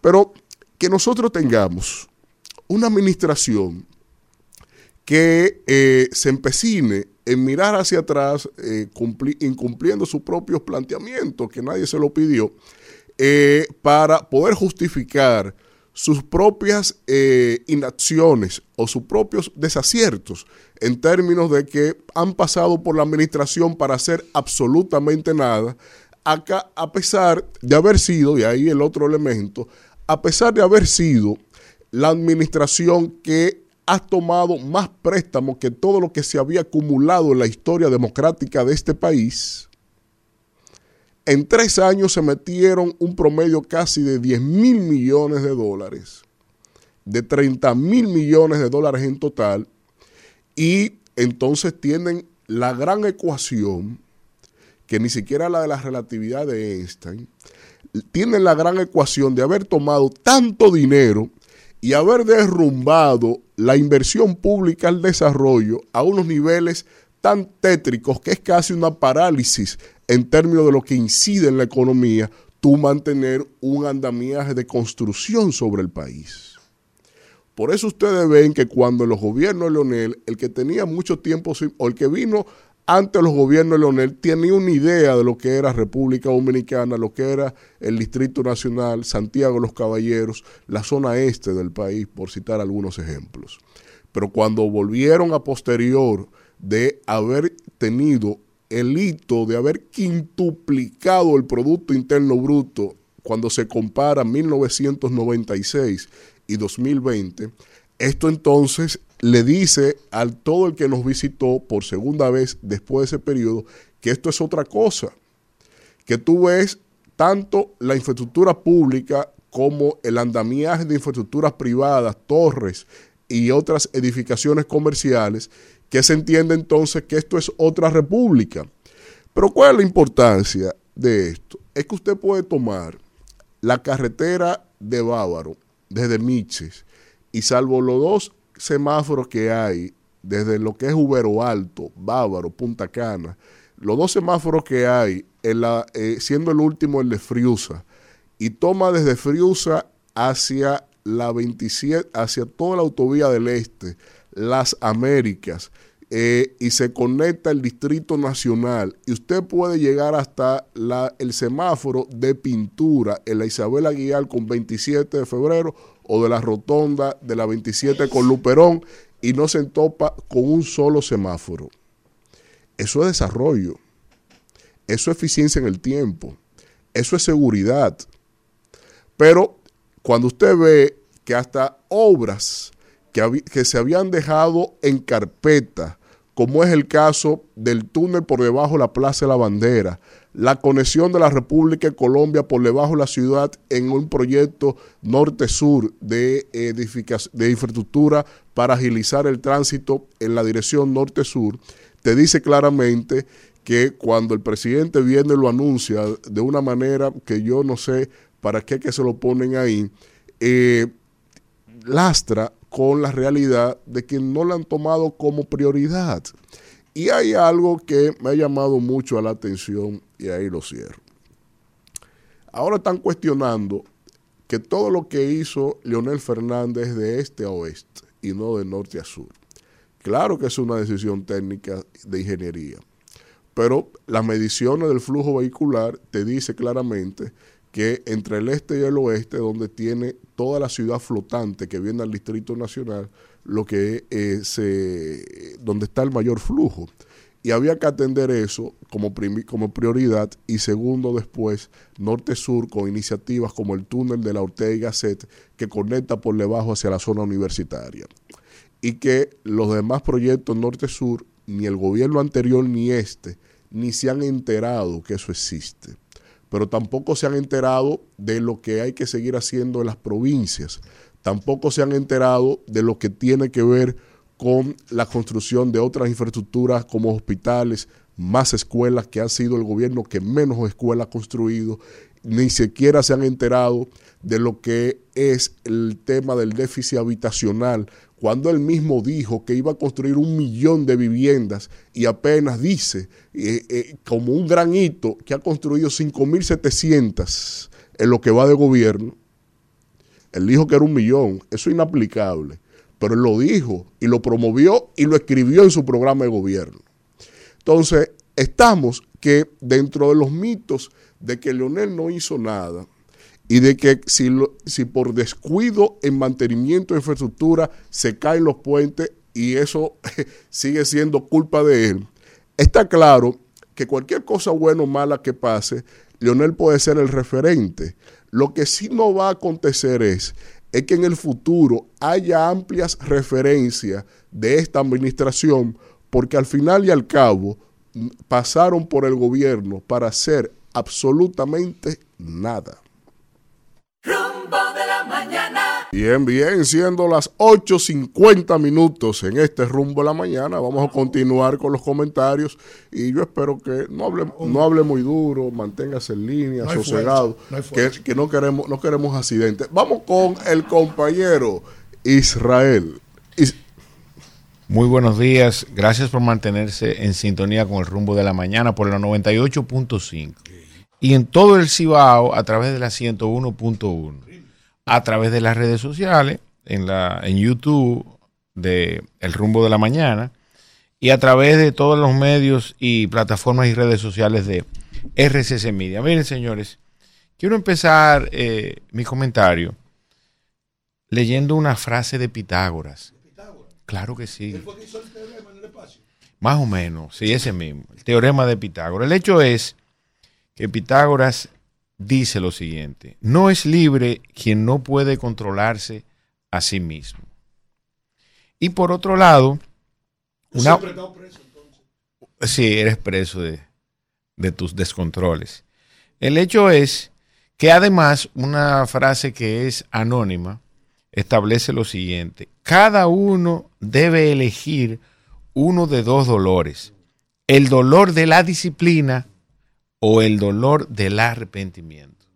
Ilvanen eh, ambas, eh, ambas citas al respecto del, del tema que voy a abordar hoy, que se trata simplemente de la educación financiera. Un ciudadano financieramente responsable es un ciudadano socialmente responsable en República Dominicana, en nuestro país, y en la inmensa mayoría de países subdesarrollados o en vía de desarrollo, como usted lo quiera llamar, pues lamentablemente hay algunos de los países de la región y del mundo que lejos de ir en vías de desarrollo, van en vías de subdesarrollo. Usted evalúe si República Dominicana va en vía de desarrollo o en vía de subdesarrollo, o sea, retrocediendo. No obstante, estos ciudadanos, en el caso nuestro, República Dominicana, que a pesar de que el sistema no tiene los mecanismos eh, formativos al respecto de la educación financiera para formar ciudadanos socialmente responsables, pues en alguna medida debemos buscar los medios para hacerlo. ¿Qué resulta de hacer un ejercicio financiero responsable? Primero, la priorización de las responsabilidades que usted como ciudadano debe tener y debe cumplir. Todo esto, inclusive hasta en el ordenamiento jurídico desde el punto de vista de quienes tienen responsabilidades con hijos o con padres, cualquiera eh, que sea el caso. Entonces, en ese orden, cada vez que usted hace ese ejercicio, pues la resultante de ella es usted decidir cuál va a ser el mejor rumbo que usted debe tomar. Y definitivamente, al parecer, en el mundo hay una tendencia, y sobre todo en el mundo consumista, que está etiquetado con ese color rojo vibrante, al respecto de lo que algunos ya describen como una enfermedad social, el consumismo, pues resulta que no se motiva.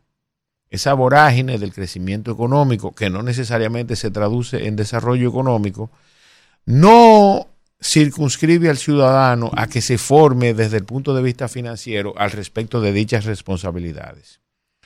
Pues en la simple elaboración de un presupuesto de sus responsabilidades mensuales, usted va a poder priorizar y decidir entonces qué le conviene o qué no le conviene. Empezando por lo más básico, la alimentación y la vivienda.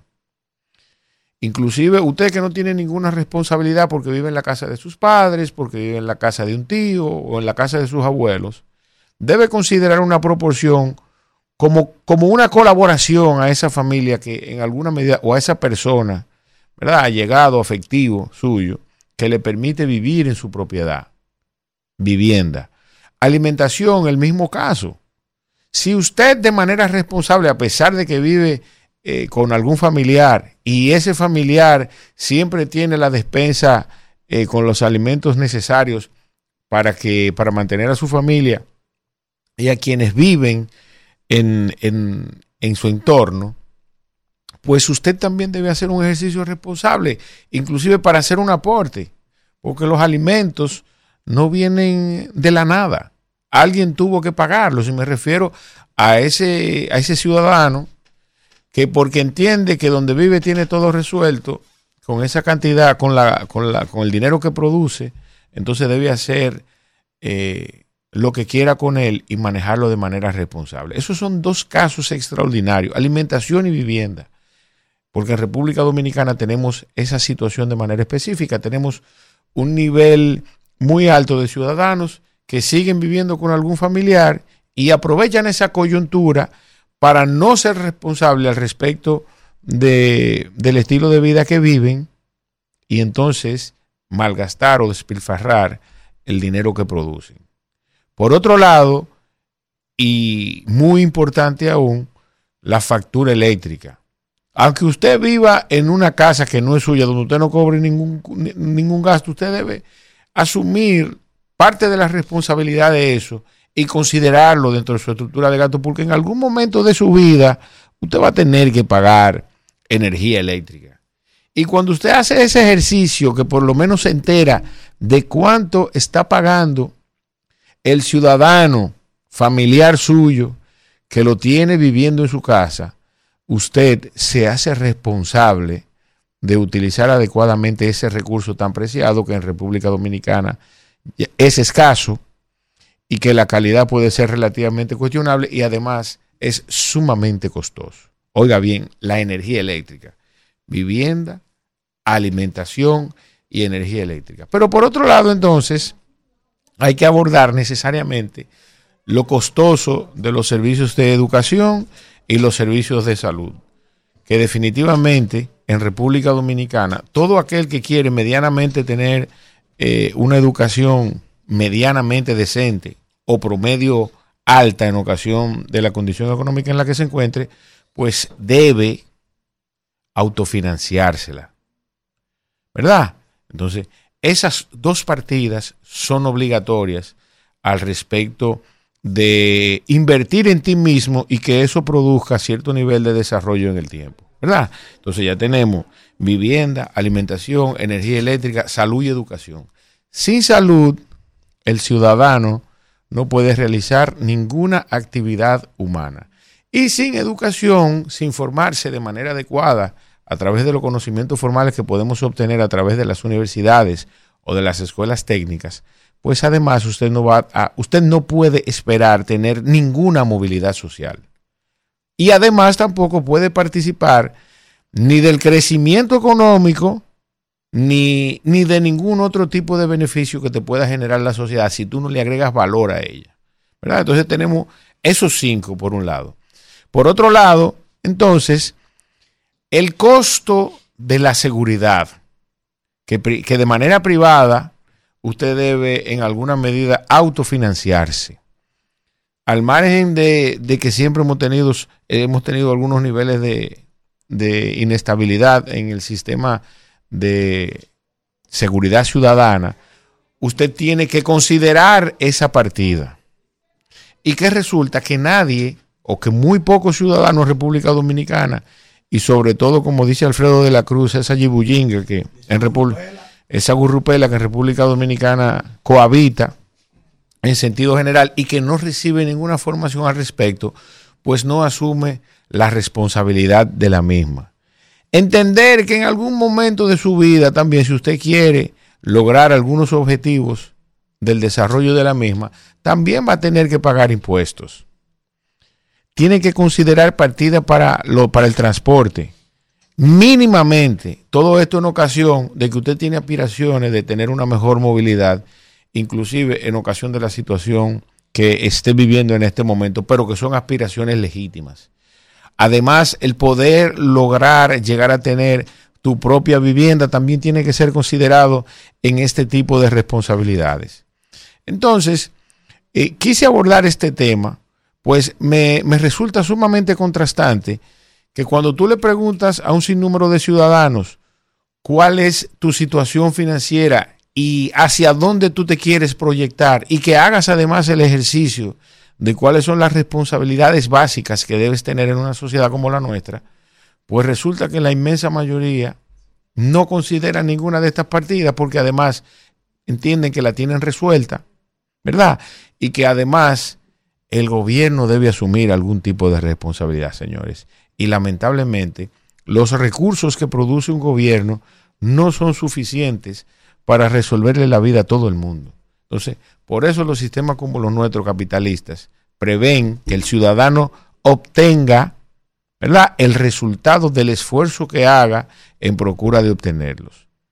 Les repito, ciudadanos financieramente educados producen ciudadanos eh, socialmente responsables que están en sintonía con lo con producir desarrollo económico, inclusive bienestar al respecto de sí mismo y de quienes los acompañan, Isidro.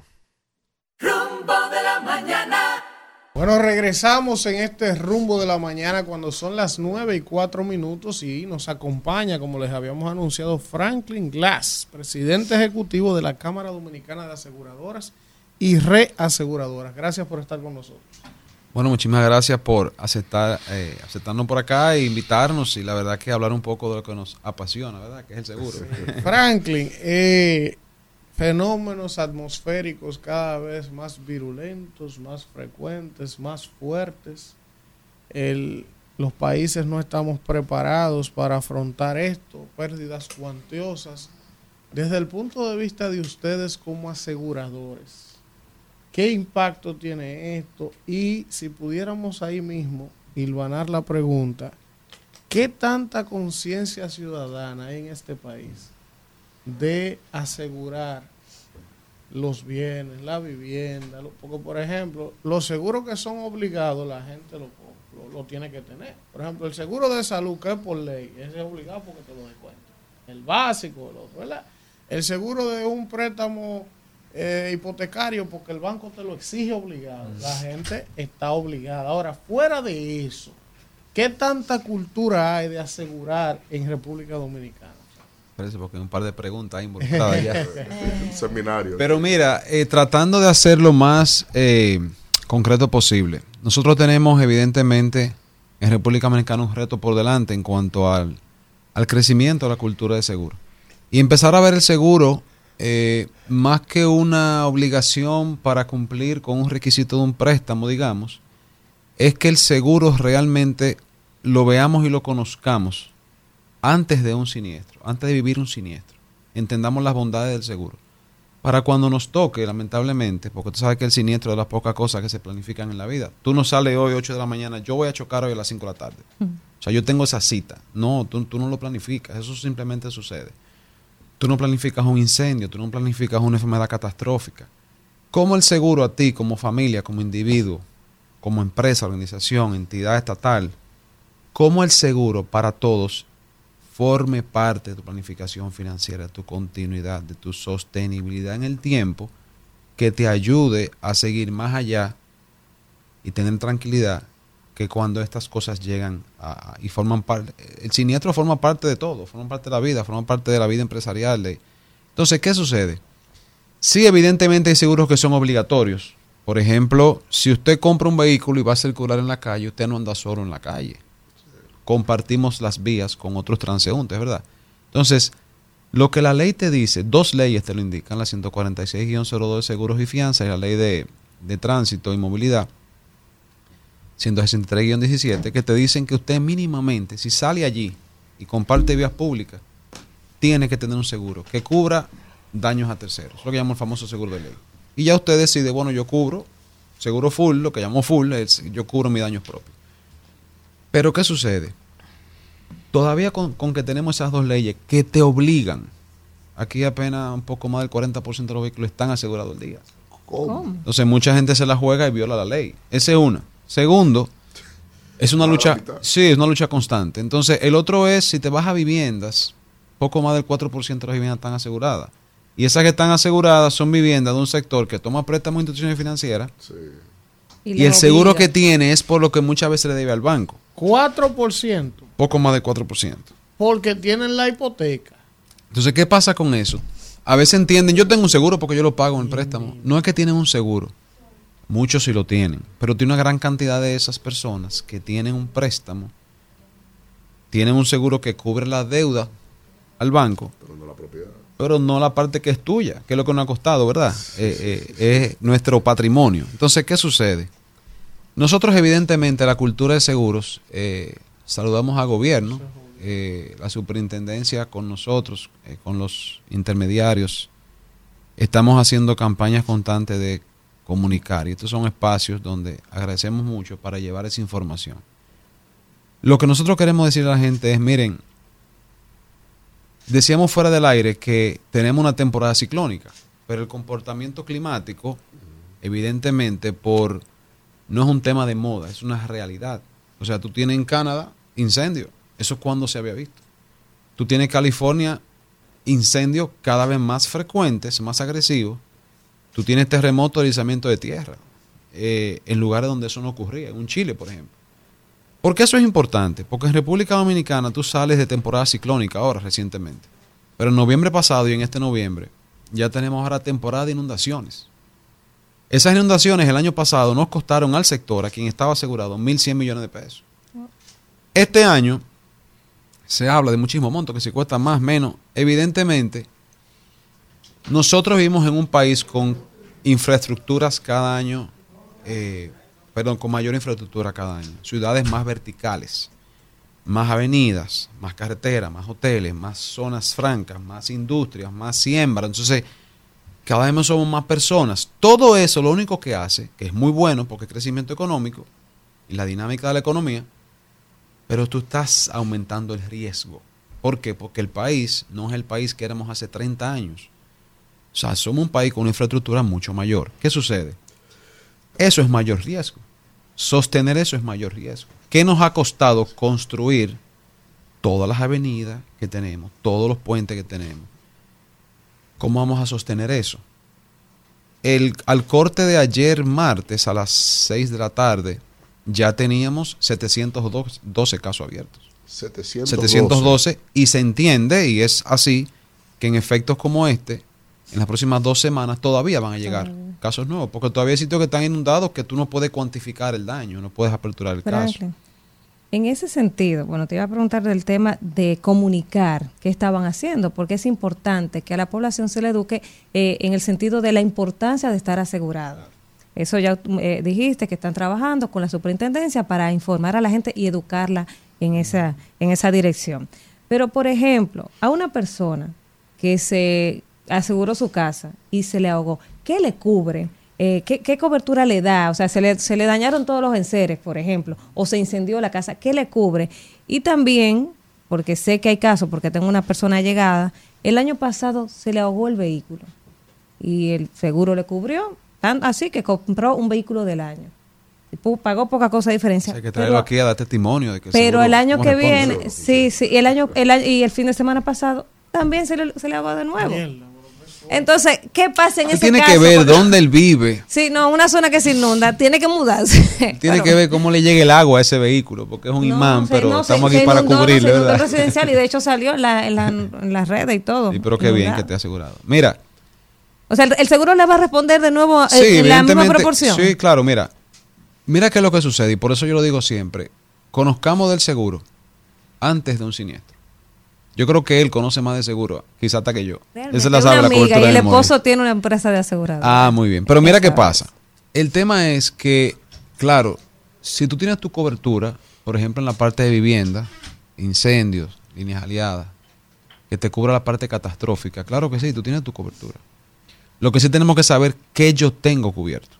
¿Por qué? Es muy importante entender. Si yo tengo una vivienda de 10 millones de pesos, por ejemplo, y yo estoy asegurado por 5, tú tienes un infraseguro. Un infraseguro es que tú tienes asegurado una parte de lo que tu vivienda vale. Y evidentemente en esa misma proporción de infraseguro te van a pagar tus daños. O sea, por eso es importante entender.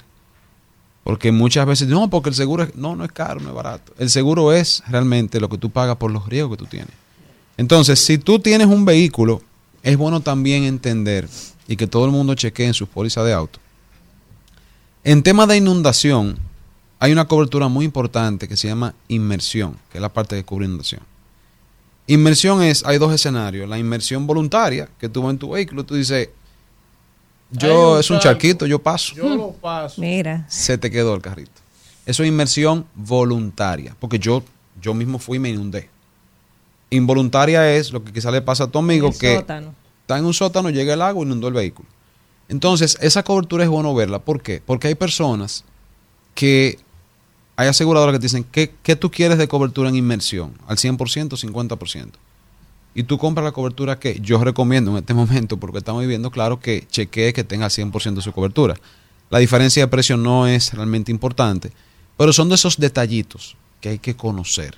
¿Entiendes? O sea que realmente qué bueno que tú esos casos salen y tú, y tú lo puedes, eh, eh, porque no es el mercadeo que queremos, pero sí es la respuesta que se ve. Pasa y todos estamos expuestos. Así es. Y, y- y ahí mismo, Víctor, escúchame, y como más o menos, como por dónde anda un seguro de esos que te dan una buena cobertura, que si tu carro se, se inunda y el seguro te resuelve, o si tu casa se inunda, el seguro, o sea, ¿por cuánto anda mensual la tarifa? Bueno, que depende, porque por ejemplo, si yo te pregunto para ti qué es barato, qué es caro, cada uno lo hace en proporción de sus ingresos y sus prioridades. Porque, por ejemplo, para mí un buen vehículo puede ser un Toyota Corolla, para otro puede ser un. Mercedes-Benz, un Maserati, ¿verdad? O sea, Sí. pero aquí lo que tenemos que ver es, es una proporción de lo que vale tu vehículo. Tú ves, O sea, hay porcentajes eh, por valor, por modelo de vehículo. Hay vehículos que tienen eh, costo de reemplazo de piezas y de liquidación más caro que otros. Pero yo lo que creo que es, y no cuesta nada, buscar información. Porque si yo te digo, mira, hay seguro full, depende del vehículo, que te puedan dar 30, 40, 50, 100 mil pesos. Pero eso siempre va a depender del valor del vehículo.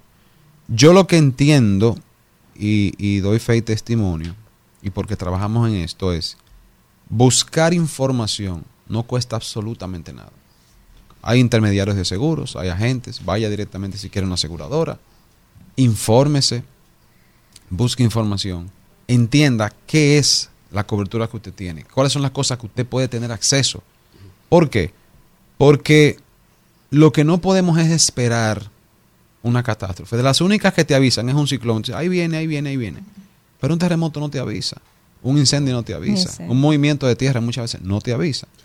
Y estamos viendo que cada vez es más frecuente el tema. Para que tengamos una idea, los últimos 10 años, 2013-2023, la severidad de los impactos eh, atmosféricos en generar catástrofes y pérdidas, principalmente humanas, que es lo principal, ha sido más severo y costoso que los 100 años anteriores. En los últimos 10 años. Los últimos 10 años. Tú nos has dado informaciones extraordinarias en términos de eh, que nos grafican cuál es el comportamiento en términos de póliza del país.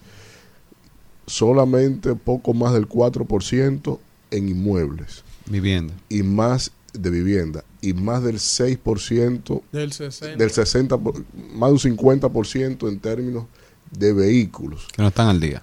¿Cómo, ¿Cómo tipificar aquí un tema de cultura? Porque he tenido el privilegio de vivir fuera en algunas ocasiones y las pólizas, eso va dentro del presupuesto diario. ¿Cómo generar esa cultura en el país de, de la mano de las autoridades? Eso por un lado. Y por otro lado, en términos de los siniestros donde el tercero es el Estado, un accidente en carretera que se derrumba eh, eh, propiedad pública, las barandillas, los seña- las señales, Los etcétera, muros, etcétera, los muros. los muros, eh, que se entiende o se asimila que las aseguradoras no cubren ante el Estado y es el Estado que vuelve entonces y reinvierte en ese punto donde, donde fue afectado. Esos dos parámetros. Mira, el yendo eh, primeramente en la parte de la cultura. Algo que hemos eh, hecho conciencia y entendido. República, República Dominicana goza de un sector asegurador muy unido. Te puedo dar testimonio de que las aseguradoras, los intermediarios de seguros, cada uno en sus gremios, y el gobierno, vía la superintendencia de seguros, gozamos de una muy buena sinergia en hacer estrategias en este sentido. El que yo estoy aquí hoy agradeciendo este espacio es parte de todo un sistema que estamos haciendo, estos tres elementos que somos los que formamos el sector asegurador, en llevar estas informaciones. Por eso es tan bueno estos espacios. Porque hay gente que, que nos está escuchando y sembrar esa pequeña semillita de decirle, señores, conozcan del seguro.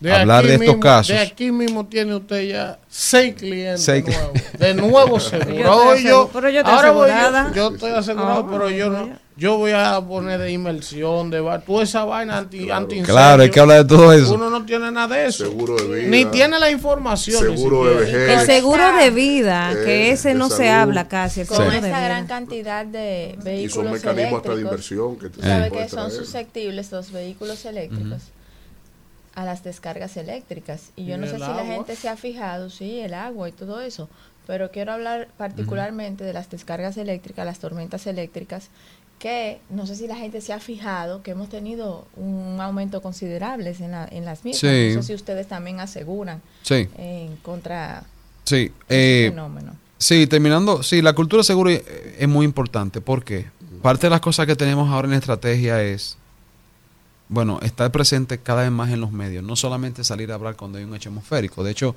Sí. veníamos con una conversación y surgió esto el sábado y la conversación obligada es esta, evidentemente. Pero sí, estar con una presencia constante en medios como este que nos presten este espacio, muy valioso. En otro sentido, estamos trabajando en la parte de eh, revivir, reformar todos los programas de capacitación desde los diferentes gremios. Los ajustadores, los intermediarios, nosotros. Eh, vía la misma superintendencia de seguros, están haciendo incluso talleres para comunicadores, para que entiendan el lenguaje de seguros. Porque lo que no queremos es que la gente nos vea, el seguro es complicado de hablar, o sea, no, vamos a aplatanar muchas cosas. entender la parte básica, lo que nos duele a cada uno de nosotros. Hay sectores donde sí hemos avanzado. Hablamos de la seguridad social. La seguridad social es una gran conquista porque hizo que hoy más de 10 millones de personas tienen por lo menos un seguro básico de salud. Y luego tú empiezas a comprar, planes complementarios, privados, con más menos cobertura. Por otro lado, en la parte de auto sí nos afecta mucho que más de la mitad del parque vehicular son motores. Entonces, muchas veces ahí es más difícil eh, eh, hacerlos entender de la necesidad, de la bondad del seguro. Eh, por otro lado, en la parte sí de el mismo Estado, se estamos trabajando con el Estado para que el Estado entienda la importancia de cubrir todo lo que a nosotros nos ha costado años y años de préstamo. Para ponerte un ejemplo sencillo. El gobierno toma un préstamo para hacer un puente en X localidad.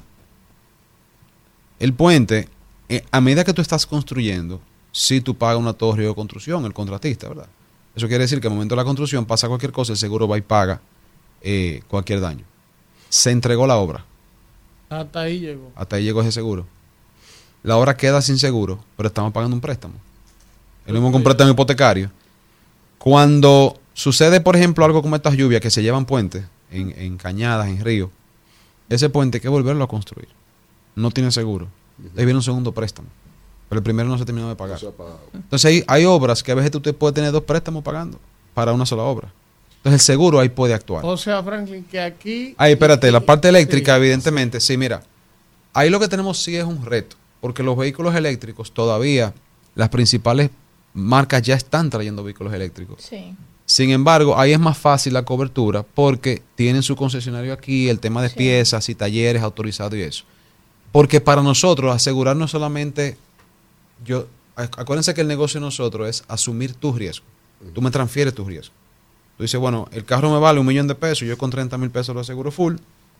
Mi negocio es que si ese millón de pesos, que es el vehículo, desaparece por cualquier razón, yo voy y te apago.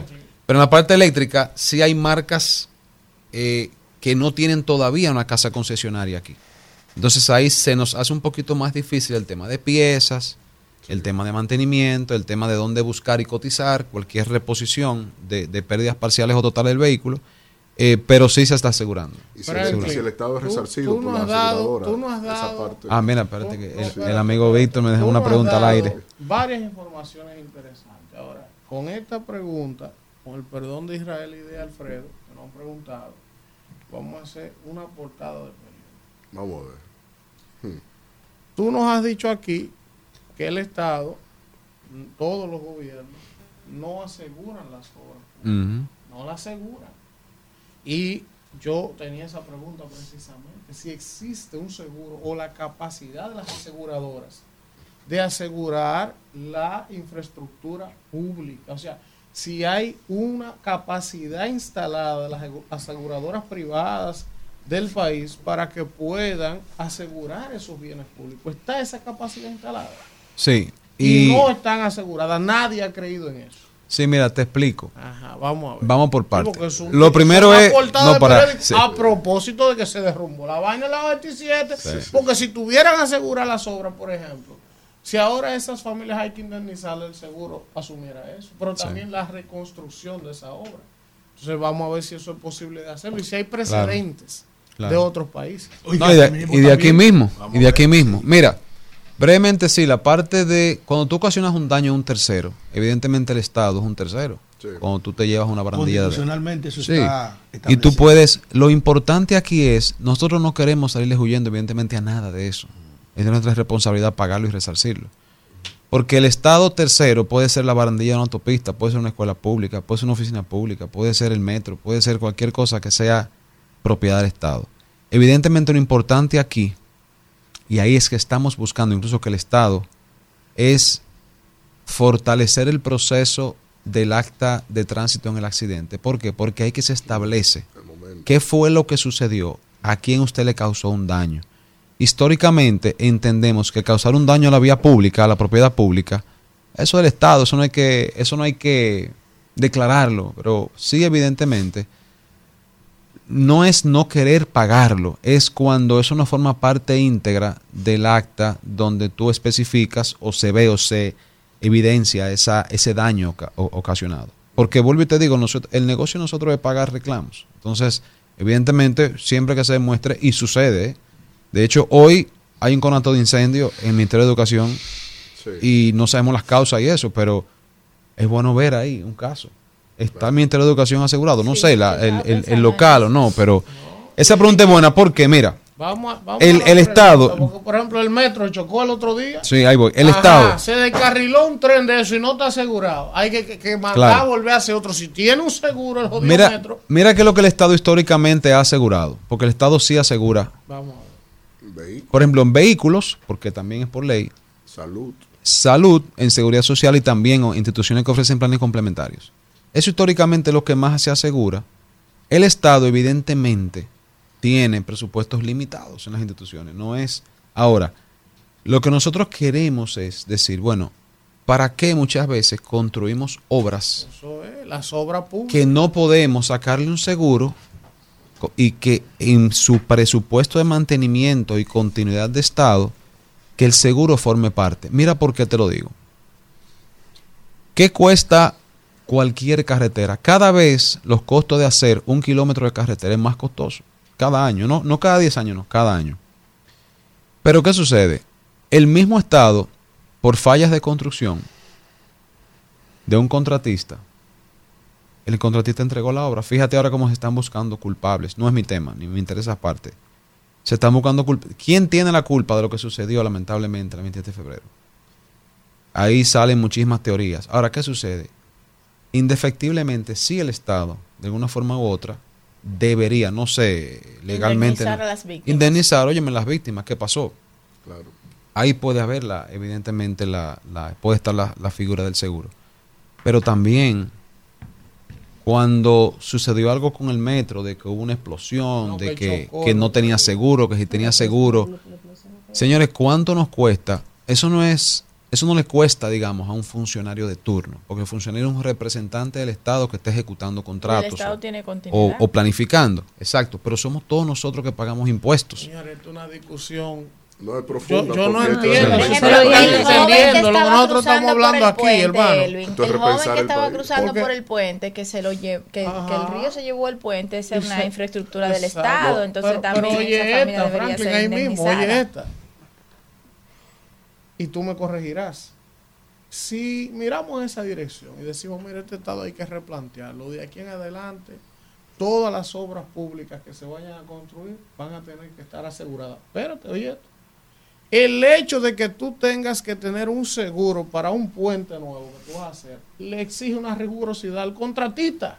También. O sea, tú como aseguradora dices, sí, yo te aseguro el puente, pero ese puente tiene que tener una calidad X de construcción. claro. Ahí- Esa calle, tú no me le puedes echar un asfalto que se va a romper los dos días porque acá. yo no te lo voy a Ah, asegurar. ah, ahí- Y Franklin, Este hombre ¿qué sería buen, buen ajustador, ¿eh? Entonces- Para Sí. tú participar en una licitación, estás tú tienes yendo. que cumplir con una Claro. y, póliza. Una eso, póliza. y eso mata el negocio, porque hay un negocio, Frank, Pero ¿De qué? de construir De mal para seguir mal. construyendo. De tirar seguir mal asfalto. No, no, Pero no, si el país no va a avanzar. No, no desvele eso, no desvele eso. Pero yo iba a señalar eso mismo, porque también la aseguradora funge con, una, con un rol de supervisión.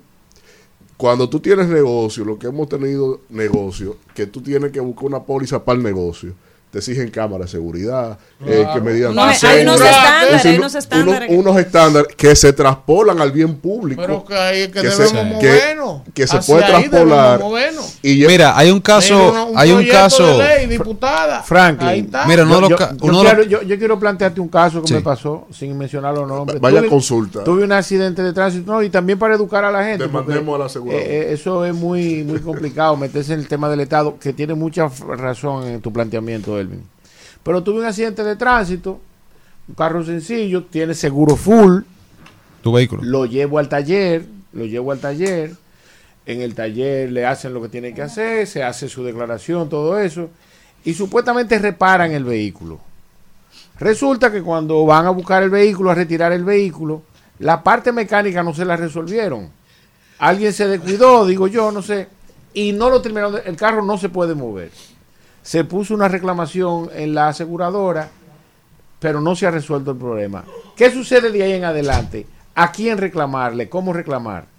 Mira, al momento de tú hacer una abrir un proceso de reclamación, que se hace el ajuste y el levantamiento, las aseguradoras tienen talleres autorizados o un mismo concesionario. No sé ahí bien como en tu caso, si un taller autorizado concesionario. Un taller autorizado concesionario. Evidentemente, ahí la aseguradora no es taller. La aseguradora en un taller autorizado, que se entiende que tiene expertise para eso, el taller hace el levantamiento de los daños y la aseguradora valida y hace el pago. Lo que hay que ver, y si no se hizo la reclamación o no se cumplió con restaurar el vehículo como estaba, evidentemente la aseguradora responde ante eso. O sea que... Y a- ahora, espérate, para concluir, excusa Melvin. Él no, él, él, eh, ya yo hice la segunda reclamación al seguro y no me resolvieron.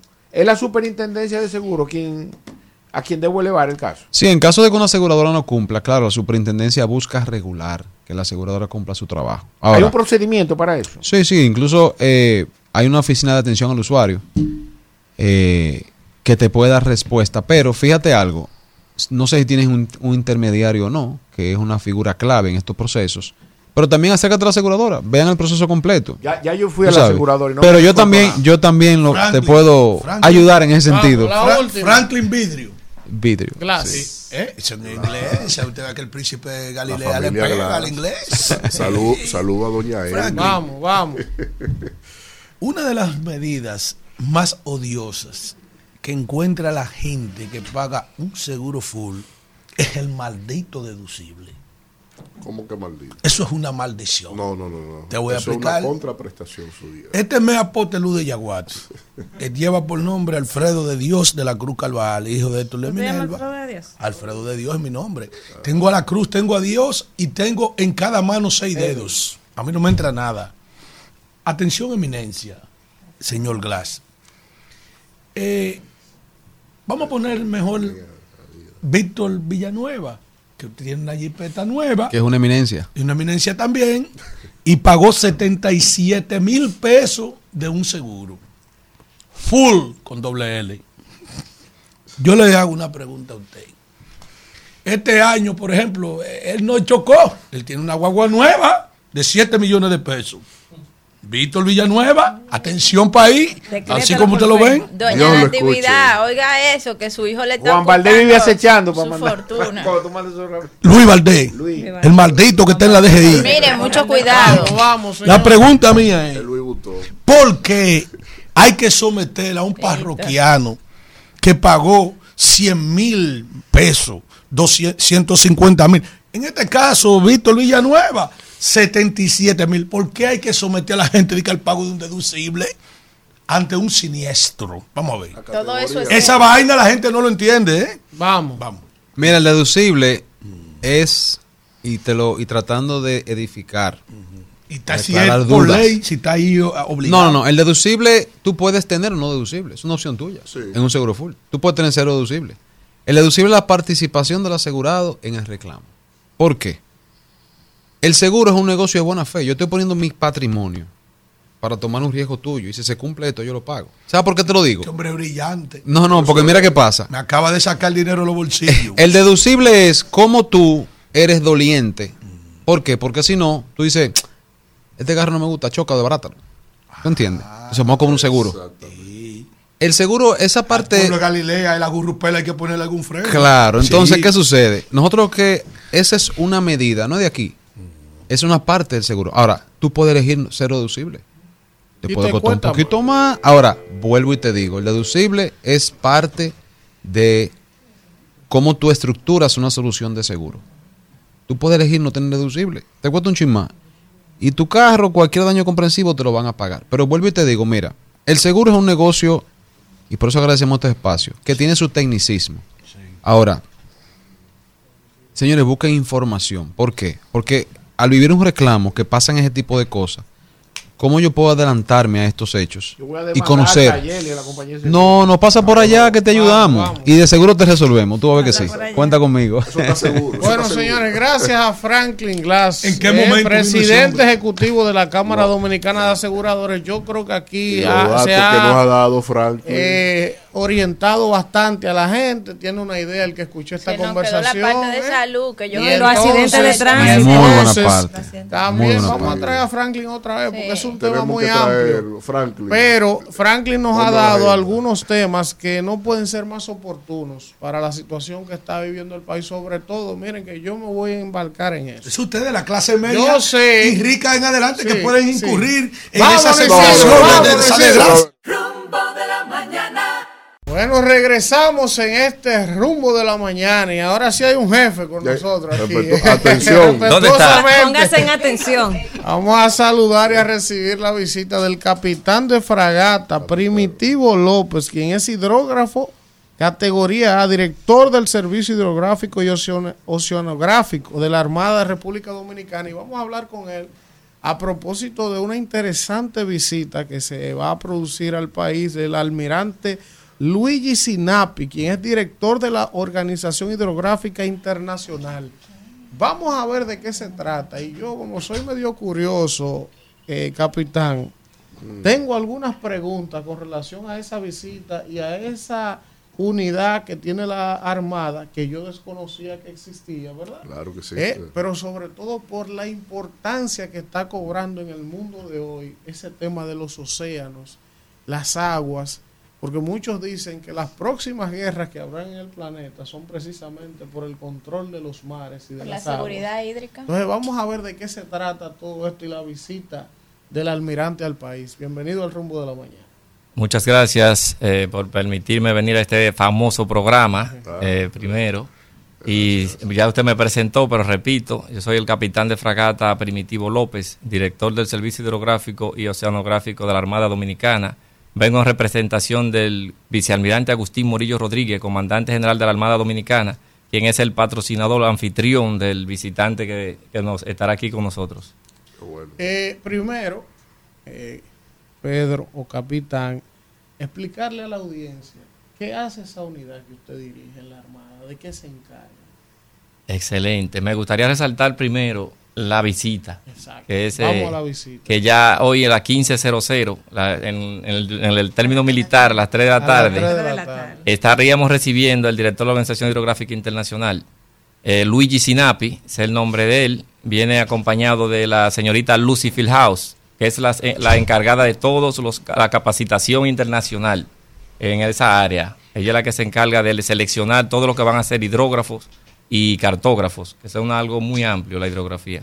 Y viene acompañado también de su esposa. Y nosotros somos, como le dije al inicio, la- los anfitriones, comandante ¿Cuál es general de la el Armada. motivo de la visita? ¿Qué busca esa visita del almirante al país? Exacto, buena pregunta. Eh, ese almirante dirige más de 100 países, miembro de esa organización.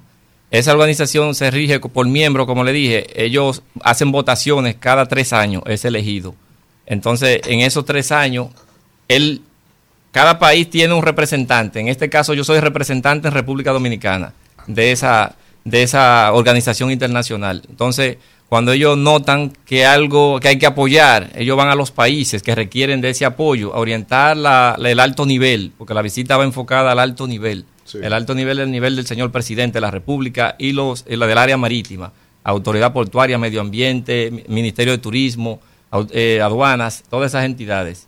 Así como el público en general que quiera participar para aprender del área también, que haremos una, una actividad en la Armada que le dejaremos saber más adelante los Sí, detalles. Alfredo. Eh, eh, Eminencia, eh, usted es un hombre que tiene muchos galardones ahí en esa camisa. Es decir, usted es un hombre bien formado. Muchísimas usted es militar gracias. de carrera, ¿verdad? Sí, claro, académico. Eh, eh, usted es de, de la Marina de Guerra. Exacto. Yo soy capitán de barcos y en ¿Usted? adición. ¿Y usted ha manejado claro. barco? Capitán de barco, ah, claro que sí, a nivel internacional. Y Aquí hay gente que son paracaidistas y nunca se han tirado. no, no, no. Usted, usted encontró el que usted buscaba.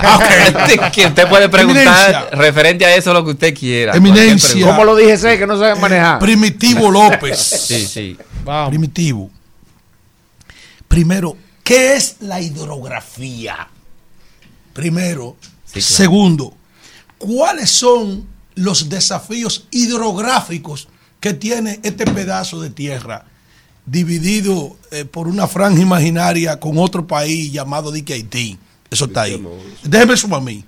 ¿Cuáles son esos desafíos que tiene República Dominicana en términos de hidrografía? Por ejemplo, vamos a ver. Muy buena pregunta la suya. Ah, yo soy un hombre brillante. Exacto, eso veo. La hidrografía estudia las masas de agua de la Tierra. Eso incluye lagos, ríos navegables, océanos. Nos enfocamos mayormente en los ríos navegables y en los océanos. Un ejemplo, en la parte que yo vengo a representar hoy aquí. Y la parte de los desafíos son demasiados. Un ejemplo, cada crucero que viene a la República Dominicana, cada buque mercante, que ahí mismo hago el paréntesis para señalar que el 90% de los comercios in- mundial, son 90% es a través del área marítima. Entonces, ahí eh, vienen los barcos, la comida, la materia todo, prima. Por barco exacto. vienen, sí. Ahora viene el problema que usted quiere saber que enfrentamos aquí en el país. Le ¿cuáles voy a decir una pajartecita leve. Atención, país. De, de la seguridad en la navegación, que nos, nos exigen muchos convenios internacionales como es el SOLAS, de la seguridad de la vida humana en el mar, Safety of Flight at Sea. Hablo un poco de inglés, lo Slowly, conocer. repeat, slowly. Safety of Flight at Sea. Tra- Tradúcale a la gente que no entiende. Porque Ese convenio trata de la seguridad de la vida humana en el mar y exige a esas organizaciones como los servicios hidrográficos, que vengo yo a representar aquí, una serie de parámetros, de reglas, que tenemos las reglas 9, 13, 27, 4, son una serie de exigencias, que a le, le- le destacaré algunas, porque son muchas. Son muchas. Ellos exigen que tengan las cartas náuticas actualizadas. Las cartas náuticas es el mapa que los barcos utilizan para navegar. Todas las profundidades en el mar están reconocidas y el barco traza su ruta de acuerdo a esas profundidades. Entonces, la- el área menos profunda le llaman zona especial. Eso hay que hacer un rastreo bien, bien delicado porque ahí pueden vararse las embarcaciones. Entonces, si las cartas no están actualizadas, los seguros le cobran mucho más a las embarcaciones. Las embarcaciones nos cobran mucho más a nosotros que viene la carga a- al país. Vienen los, los- los carros que ustedes compran. Discúlpeme, señora, que le entrevistó. Estoy aquí ante una eminencia y estoy. eh, eh, en Sí, mi que su compañero también. Así como hay. GPS para la tierra y GPS para el agua. GPS para el agua. Ah, hermana, ubicación, porque hay ubicación de tierra, GPS y, y para el agua, sí. Déjeme decir. Mire, me, me extiendo un poquito más de ahí, de, de lo que usted explicó ahora del GPS. Le voy a dar un detalle bien importante. Sí, No, déjame decirte que la aeronavegación. La aeronavegación. Aeronavegación. Pero util- aire. eh, Utiliza la carta de navegación de los mares. Adelante, los pilotos, los pilotos de aviones utilizan la carta de navegación de los mares. Eh, vamos a ver. Eh, Hay por- GPS por el flujo agua. Le voy a resaltar viento. eso. Mire qué ocurre. Existe GPS, un ejemplo, NAFTAR. No, ese es de Estados Unidos, ¿verdad? Tenemos el Galileo de Europa. Tenemos el Beidou de China. El Galileo de y, Europa. y tenemos el, el GLONASS de Rusia. Esos son GPS. Esos son constelaciones satelitales. Cada potencia tiene su propia constelación satelital. ¿Para qué? Para buscar precisión. Cuando usted dispara un misil o algo, usted quiere que caiga donde usted quiere que caiga, no que caiga al lado. Entonces, ninguna de esas potencias confía en otra y crean sus propias constelaciones satelitales. ¿Por qué le explico eso? La hidrografía es tan precisa como eso que le estoy diciendo. Si usted dijo que hay una profundidad de 10 metros, debe ser en ese lugar que tiene 10 metros, porque si está al lado y el buque se vara, una demanda al país.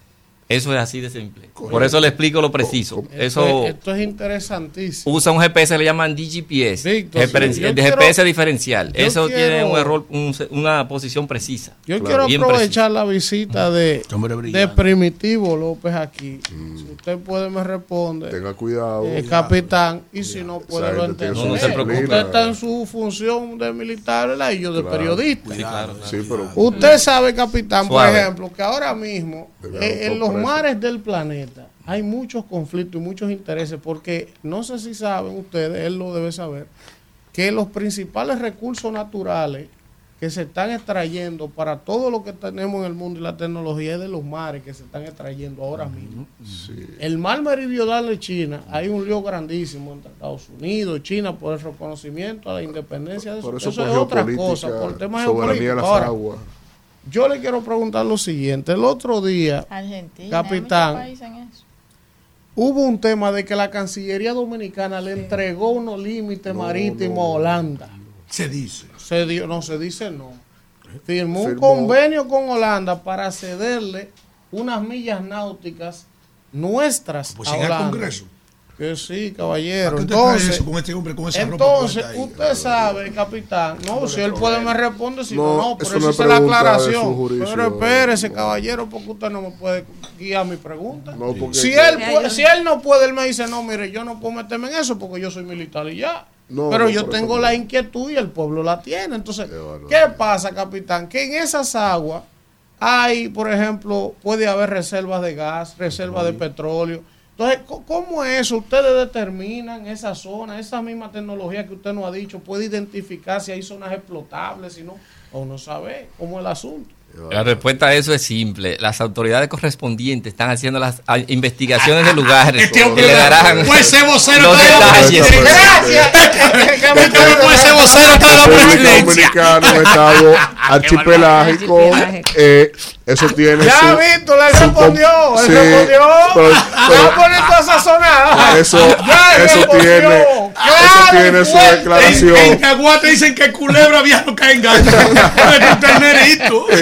Mira, entonces, ¿cuándo de viene? culebra, dijo el Ministerio de Medio Ambiente que cuiden a las serpientes. Pero si ese ministro ve una culebra se manda Nativa. corriendo. serpiente? Ese hombre no se le ve talante ni A la luz Vamos, vamos. Capitán, entonces, ¿cuándo es la serpiente.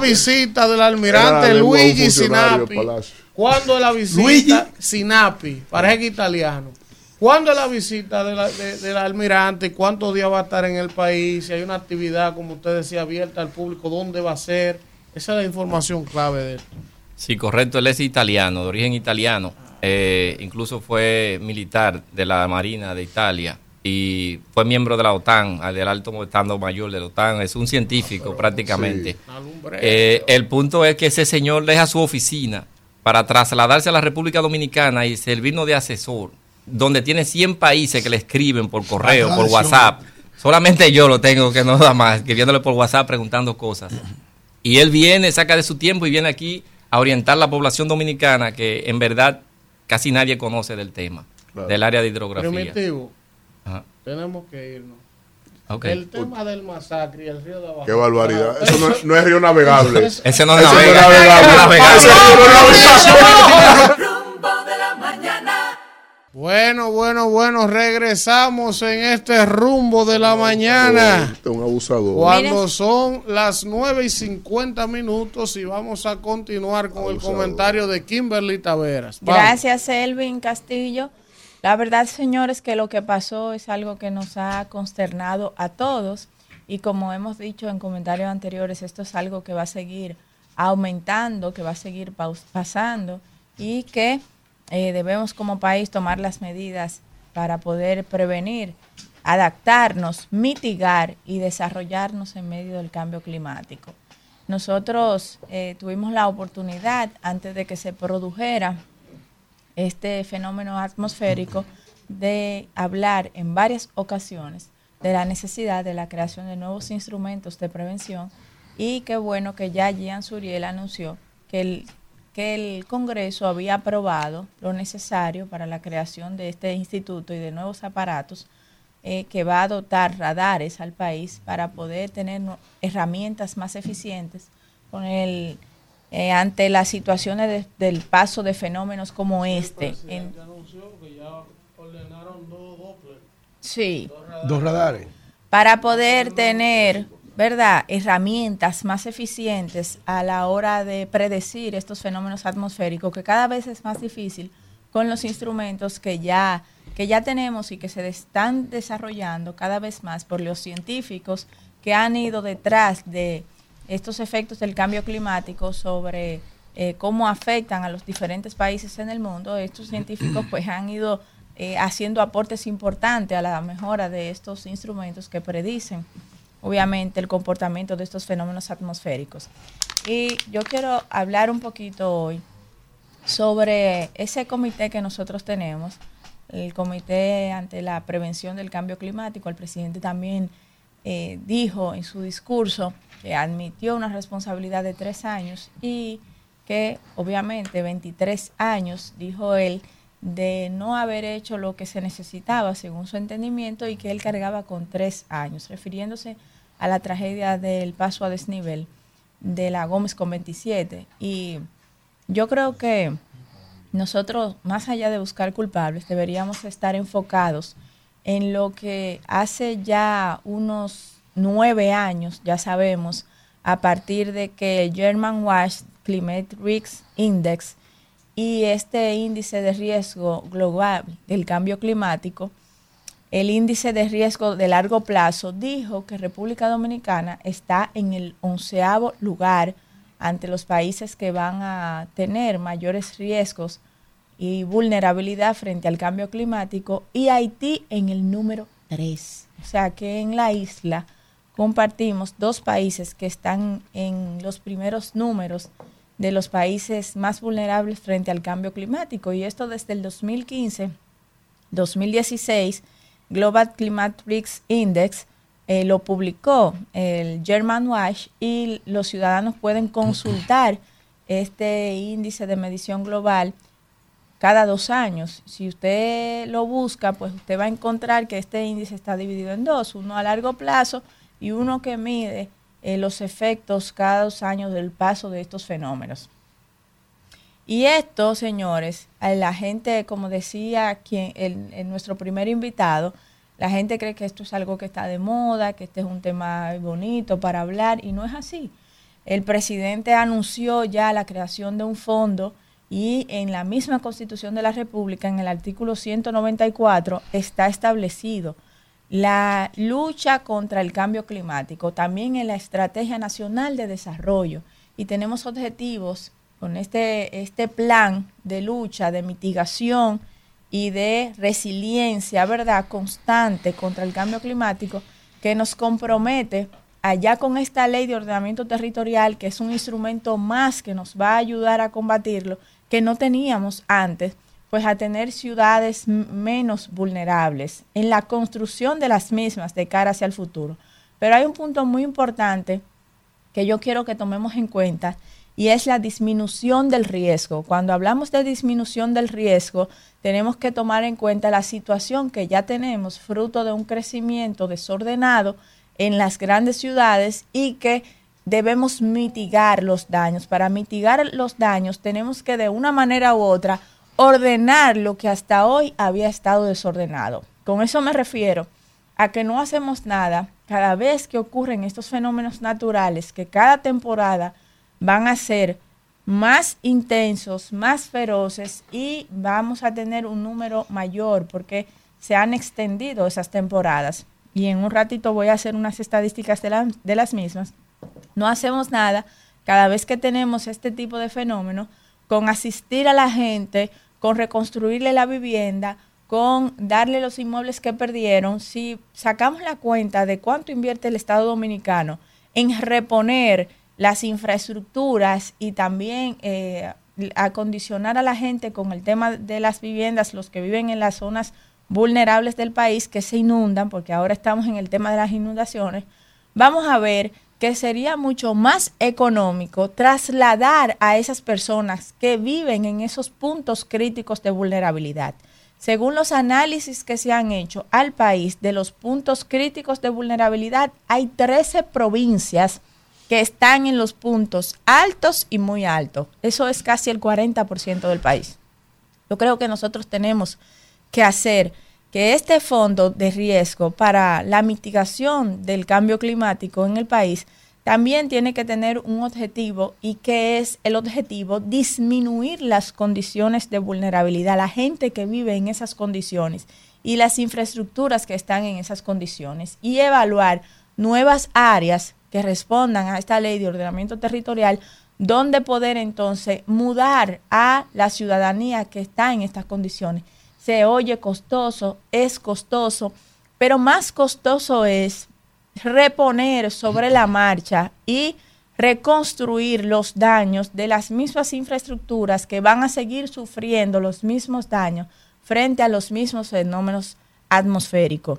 Hay lugares donde se podrá hacer, hay lugares donde no, pero en la mayoría de esos territorios que son zonas invadidas de gente que vive al lado de un río, al lado de una cañada, que por demás se entiende que ya va a haber inundaciones cada año, pues sí se puede apostar a mitigar los daños de los efectos del cambio climático disminuyendo el riesgo en el que se encuentra esa gran cantidad de ciudadanos y ciudadanas. Y lo digo porque en mi territorio lo vemos de primera mano. Pedro Brán, La Guayiga, La Cuava, Los Alcarrizos son territorios, Palmarejo, Villalinda, altamente vulnerables porque se inundan cada vez que pasan estas situaciones y cada vez los ciudadanos pierden todo. Cada año el gobierno no va a poder estar eh, llevando a cabo esta política asistencialista.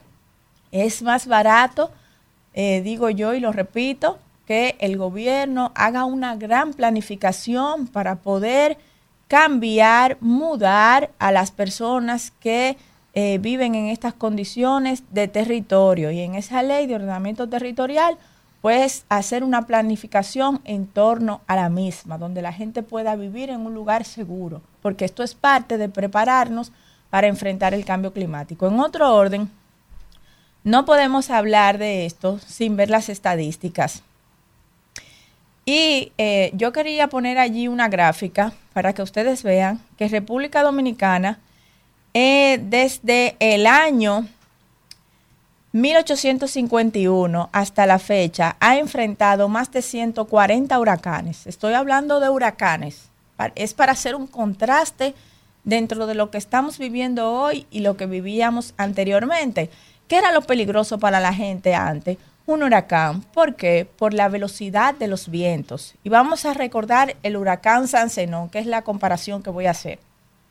Anteriormente, los huracanes ocurrían entre agosto, septiembre y octubre, siendo agosto con un 37% de los huracanes que hemos tenido en el país, 140 huracanes aproximadamente, el mes donde más huracanes teníamos. Y luego seguido por septiembre con un 36, luego octubre. Ahora, si acaba la temporada ciclónica y luego entonces llega la temporada de precipitaciones y de lluvia, que en los últimos dos años en el país han causado grandes estragos. Y voy a comparar, guardando claramente la distancia, entre los fenómenos atmosféricos que hemos tenido para que la gente entienda la ferocidad de estos fenómenos y cómo el cambio climático impacta en la intensidad de fenómenos que antes para nosotros eran algo normal y que no causaban ningún daño en el país, cómo han pasado a compararse con fenómenos atmosféricos de la talla del ciclón San Zenón, por ejemplo, en 1930, que causó 8 mil muertos y usted dice, sí, pero eso fue una cosa que acabó. Un ciclón categoría 4, 290 kilómetros por hora, pero que ¿cuántos mililitros dejó las, las precipitaciones? 500 mililitros. ¿Y cuántos tuvimos con este disturbio? Con este disturbio tuvimos casi 400. 461 mililitros. Y si usted ve las provincias, cómo se distribuyen esas precipitaciones, usted va a ver que el sur como dije anteriormente, que está dentro del listado de las 13 provincias que son de los puntos críticos más vulnerables del país, van a enfrentar obviamente una mayor calamidad frente al cambio climático. Eso se está manifestando, esa realidad.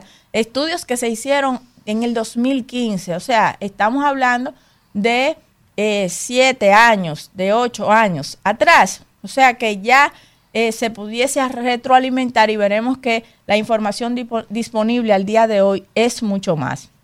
De igual manera, si nos damos cuenta, en el país en ese momento quedó totalmente destruido, obviamente, porque 290 kilómetros por hora es un huracán, y usted dice, bueno, pero es que la, la distancia, porque son simples lluvias, pero no, señores, estas lluvias, la saturación del suelo causó tanto daño como casi el mismo daño que tuvimos en ese momento a nivel de precipitaciones. Me refiero solamente a la saturación del agua del suelo.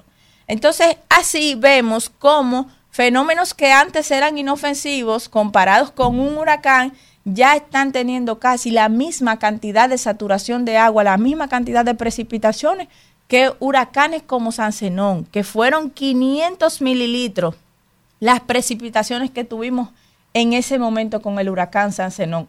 Repito, guardando la distancia de lo que significa un ciclón categoría número 4. Continúo. También nos preocupa otra cosa. vimos las inundaciones. Decimos, bueno, las inundaciones de los ríos, sabemos que esto pasa. Ok. Entonces, cuando estamos en un periodo de sequía, también vemos cómo afectan las sequías al país.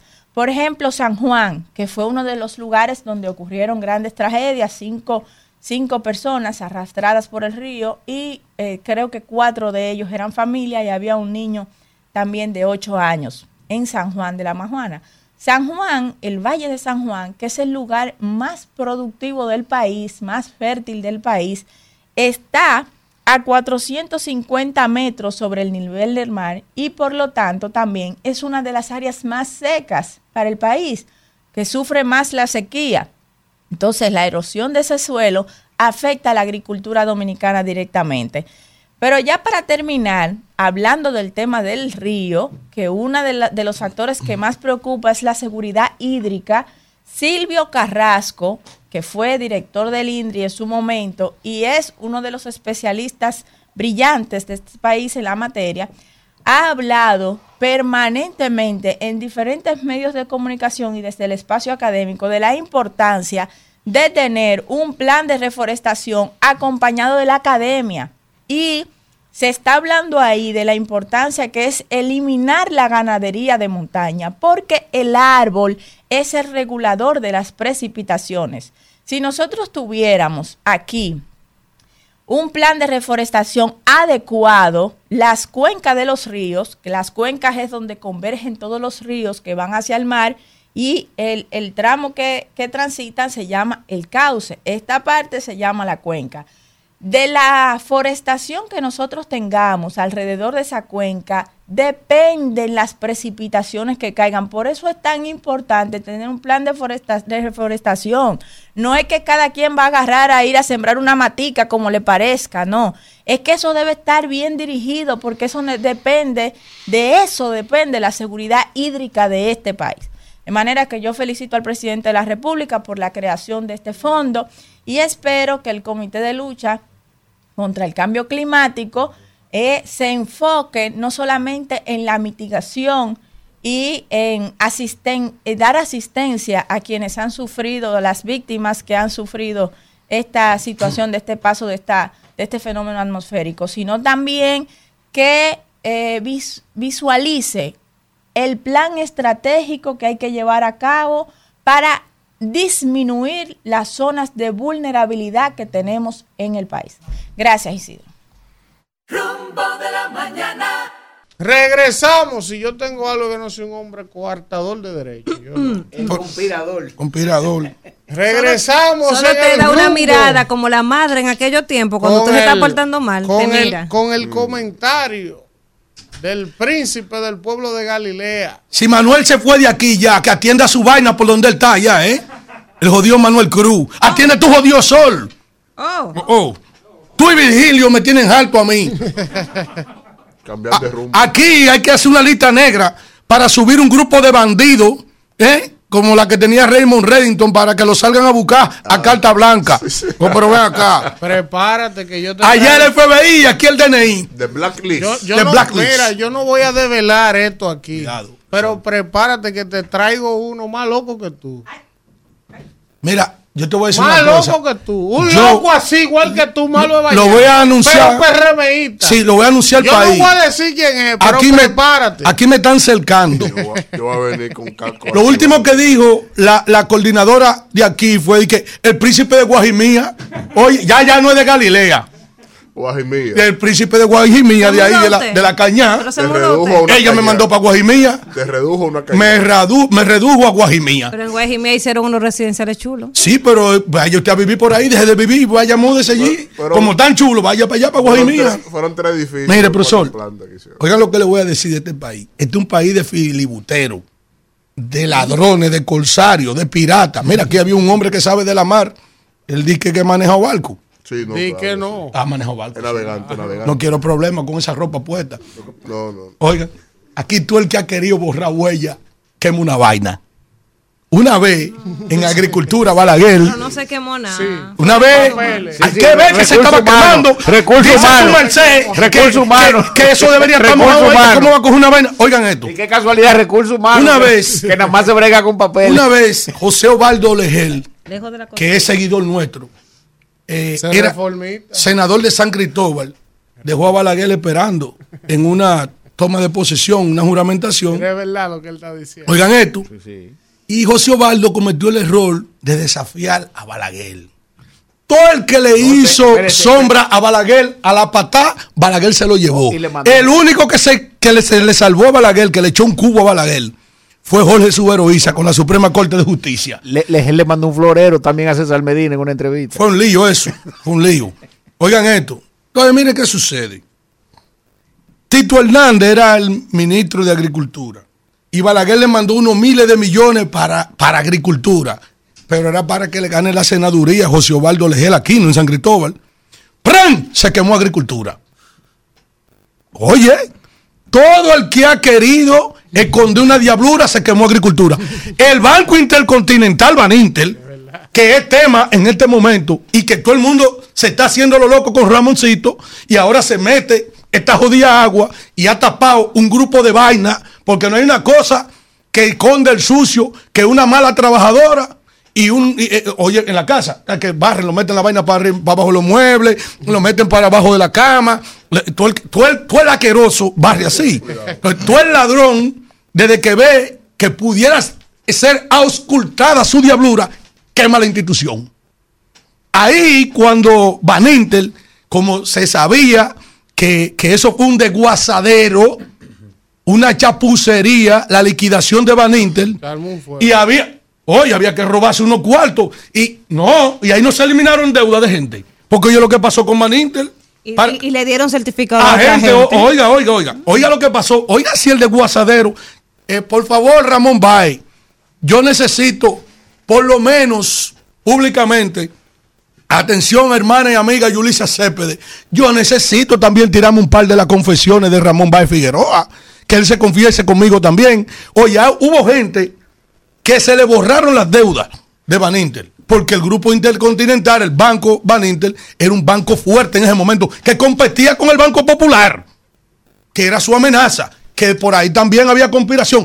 A Ramoncito no se le ha preguntado si había una alternativa de salvataje para ese banco que no pudiera golpear el sistema financiero o era que la bravuconada entre y Hipólito, uno que te tumbo y, y- y- y- yo, yo que te tranco, eh, simplemente se redujo a resquebrajar el sistema financiero. Ahora bien, se entregan 18 mil millones de pesos, oigan bien, en certificado financiero. Y dice Ramoncito que dentro de esos 18 mil millones habían gente que no tenían, ni habían tenido, ni iban a tener, a tener una cuenta en Baninter. Es decir, este hombre que tengo al lado mío, Elvi Castillo, son- son 18 mil millones. Ya yo me he hartado de hablar de eso. Mire, ahí 50 son suyos. Lleve, vaya y reclámalo al Banco Central. Mire, 100. ¿Qué son 100 millones? ¿Qué son 500 millones donde hay 18 mil millones? Ah, pero mira, Juancito Meloguindo, que tenía una deuda, un empresario, ¿eh? porque eso no era para pobres, de que gente que debiera de que, que debía de que un millón de pesos. No, no, no, no. No se burrupela. No, esa burrupela no. El que debía su cuarto, dijo, queme, esa, queme ese banco, el diablo, quema eso. Y quemaron un Van Intel. Oye bien, y aquí en este país, cada vez que una gente quiere ocultar mucha diablura que ha acontecido, queman la institución. ¿Qué tú estás insinuando? Ah, ay, ¿Por qué se está quemando? Interior y policía. ¿Eh? Interior y policía se quemó. La, cooperativa de la policía. ¿Eh? ¿Eh? ¿Eh? ¿Por qué se está quemando? Aquí, oye, las partes neurálgicas, oye, dicen de que, que es, de que recursos humanos. Pero sea Yo- justo, sea justo. ¿El qué? Lo que usted está planteando Aquí, ajá. es verdad. Ajá. Pero también pueden Aquí ocurrir. son habilidosos. Pueden ocurrir. En una goma. Aquí hay unos tigres que andan escalibrando en una goma. Puede ser un cortocircuito. Ajá. Que realmente Pero, fue eso lo pero, que pasó. pero mire, y, y el cortocircuito a veces pasa, casi rima, ¿eh? de manera fortuita, pero a veces provocada. ¿Eh? El, el cortocircuito, yo, yo he provocado cortocircuito. No, yo no lo dudo. ¿Eh? Yo- Usted es un delincuente, Sí, te ha hecho yo- de todo. Yo, yo he, he provocado cortocircuito, como dicen en el campo, apremente, a propósito, ¿entiendes? Por, por- por lo de la póliza. Ah, yo, yo provoqué un cortocircuito una vez. ¿Eh? Yo no, yo no quiero entrar en esas interioridades. ¿Por qué es que él está Se mira, los jalando? Se desenfocó. Miren. Enfóquese. Atienda para abajo. ¿Usted ha cobrado seguro? ¿Eh? Yo cobrado seguro no. A mí, a mí me han aplicado seguro. Compañera, que lo hace ahí, que está desenfocado mirando lo que no tiene que ver. Miren, déjeme decirle algo. Atención país. A El, el látigo. que sacar una, que que póliza. Miren, atención país. Aquí hay un desorden en esta cabina. Eh, quiero decirle algo. Ustedes saben que estas aguas se están llevando muchas cosas. Se le está echando tierra a muchas cosas. Yo quiero llamar la atención. Tranquilo, Atiende para adelante. atiende para adelante. Miren esto, señor. Ustedes saben que aquí estaba en un debate el contrato de Herodón y, lo- y, lo- y los próximos 30 años. 37. Que supuestamente di que quedaban siete, pero también me están diciendo que no quedaban siete, sino que se culminaba ahora el asunto. El periódico El Diario Libre está sacando una infografía sobre lo que ha representado en los últimos tiempos ese mal contrato que quizás no fue de mala fe, la intención, pero sí en la ejecución fue, ha sido un asalto. Oigan esto, yo nunca estuve de acuerdo, por ejemplo, con que se privaticen los peajes, porque los peajes hasta con una latica, tú lo recogías el dinero, y hasta un tipo con un palo agarrándolo de lado y lado, y se ganaban su cuarto. Entonces tú dices, pero ¿por qué había que privatizar los peajes?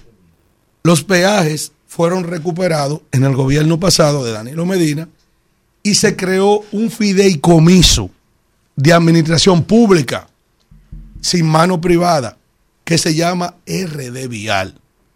Que parte de los recursos que se utilizan ahí es para supuestamente el mantenimiento de las vías y de las infraestructuras de los peajes.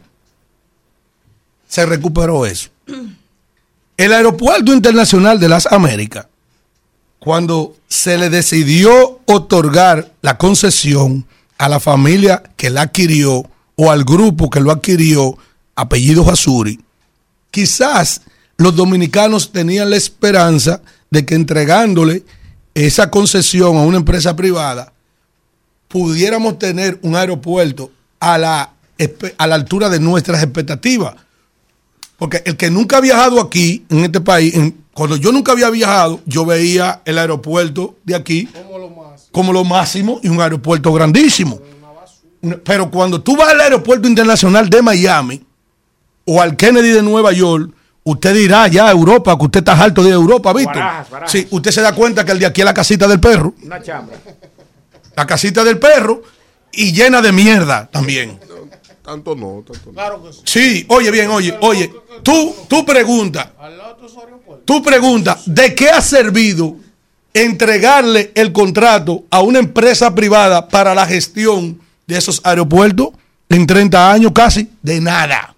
Y aparte de eso, no le han dado un peso al gobierno.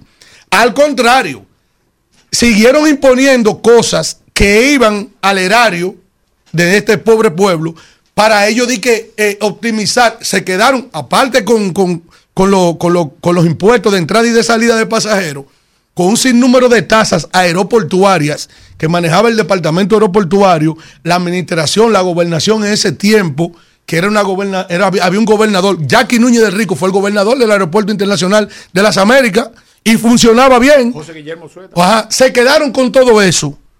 Pero háganse ustedes una, una, haga una retrospectiva, vayan hacia atrás.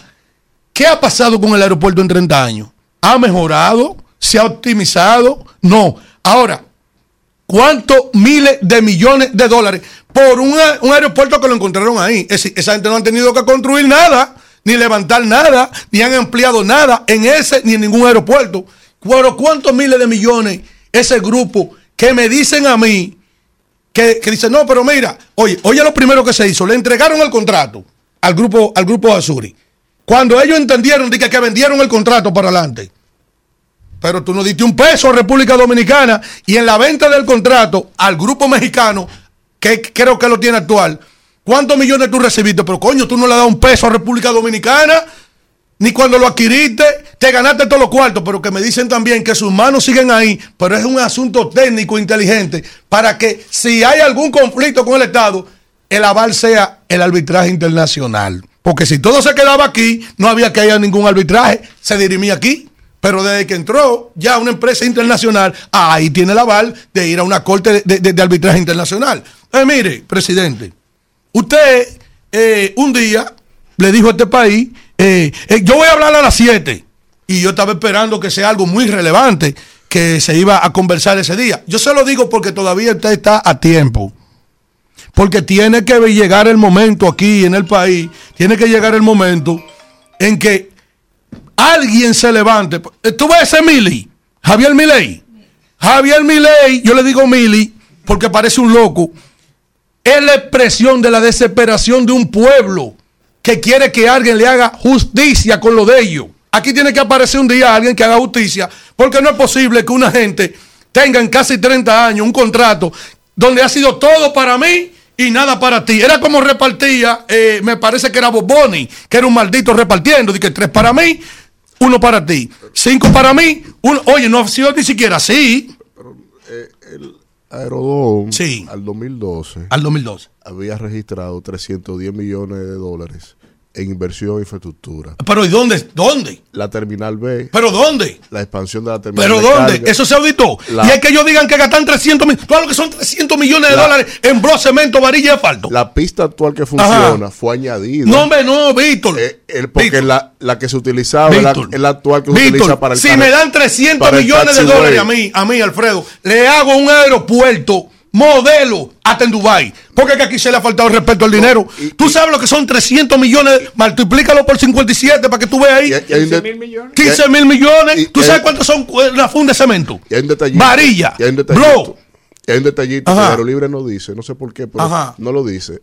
De todo lo que se recauda del aeropuerto, Ajá. el 95% va para el Estado, el 5% para Aerodón, y de ese 5%, el 20% para aduana, para el tema de la fiscalización Pero de la oye, mercancía. oye. Entonces, e- e- esa ecuación. Oye, de que te voy de a que- remitir. De, Oye, de que, le sale cero pesos No, al Estado. déjame contarte. Eso No, se cae no, ahí mismo. No, no, oye. Porque entonces oye. lo que debió hacer Luis fue someter a la justicia a esa gente. Atiende, Entonces, atiende. y no renegociar con él. Hay una, una- hay una bachata de Allende, me parece que de Allende, que dice, te mal informaron, mi amor. pues yo que han leí. dicho de mí que No, soy mujeriego. Ah, te mal informaron. comentario, Oye bien, oye, oye. Yo quiero que tú veas, Eso no es verdad. ojalá, ojalá tú veas ese, esa, ese, ese trabajo de investigación que está poniendo al, al- en la mano de todos los dominicanos. Mira, mi llamado es sano.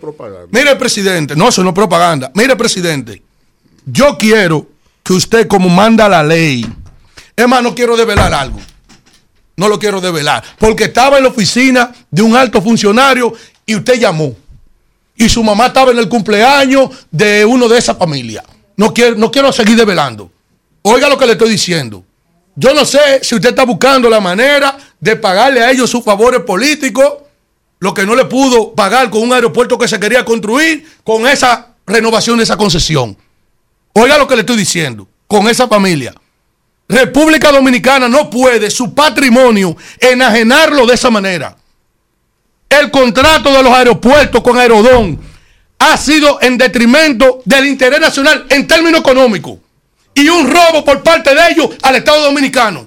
Es mentira. Esta mi Apotelú, llévalo a una corte. Que yo le voy a sacar todos los beneficios que para ustedes han tenido y para nada a República Dominicana le ha servido. Vámonos, Isidro. Bueno, regresamos, regresamos. Aterrores. Vamos a coger un par de llamadas. Buen día, ¿quién nos habla y de dónde? Buenos días, Paola Brito desde Santo Domingo. Adelante, Paola. Alfredo, relájese que le va a dar algo. Sí, este que se relaje. Acabo de pasar una cardioaspirina. La doña me dio un té de Este es el único gobierno que se preocupa por el patrimonio del país y hace buena inversión con el dinero. Esa botella que usted tenía en ese tiempo, a usted le está doliendo que no lo tiene ahora. Pero ¿y cómo así? Buen día, ¿quién nos habla y de dónde? No hay piedad. Pero ¿y cómo es la? No hay respeto por una eminencia como yo. Aguante ahí, callado. sí, te dio mi botella de agua. Maldita, ¿cuál botella? Esta, la de agua, mírala aquí, la de agua. Buen día. Ven acá. Francisco Mato de Santo Domingo Norte. Adelante. Elvi, para, para resaltar el plan social a través de esta tragedia, ha, le ha llevado al pueblo dominicano más de 61 mil casas, le ha llevado los, parte de los ajuares que se le han dañado. Y le ha estado supliendo con ración alimenticia a esas mismas personas. Atra- otra cosa, Elvi, de hace 20 23 años y el PLD no sabía que había que hacer un levantamiento ahí, como se lo dijeron tenía que pasar esto para que se pueda hacer ahora. Y miren qué gobierno que viene a pasar en el gobierno de la transparencia. Bueno. Buen día, ¿quién nos habla y de dónde? Buenos días, Elvin Castillo, mi comunicador favorito. Te habla Andrés desde el Bronx, hermano. Gracias, Andrés. Adelante. ¿Qué, qué- qué favorito este negro? El Venga acá. el. Oh, pero usted quedó, El príncipe de Galilea. Digo, Guajimía. usted quedó alterado después de ese comentario. Vamos a escuchar a Andrés. Alfredo, también quiero decir que ustedes son el presente y el futuro de la comunicación. Muchas gracias. saludar a- Gracias. a mí, nada a más no se lo dé tú Shakira, a él. a, Kimberly y a todos los demás compañeros de allá del plantel.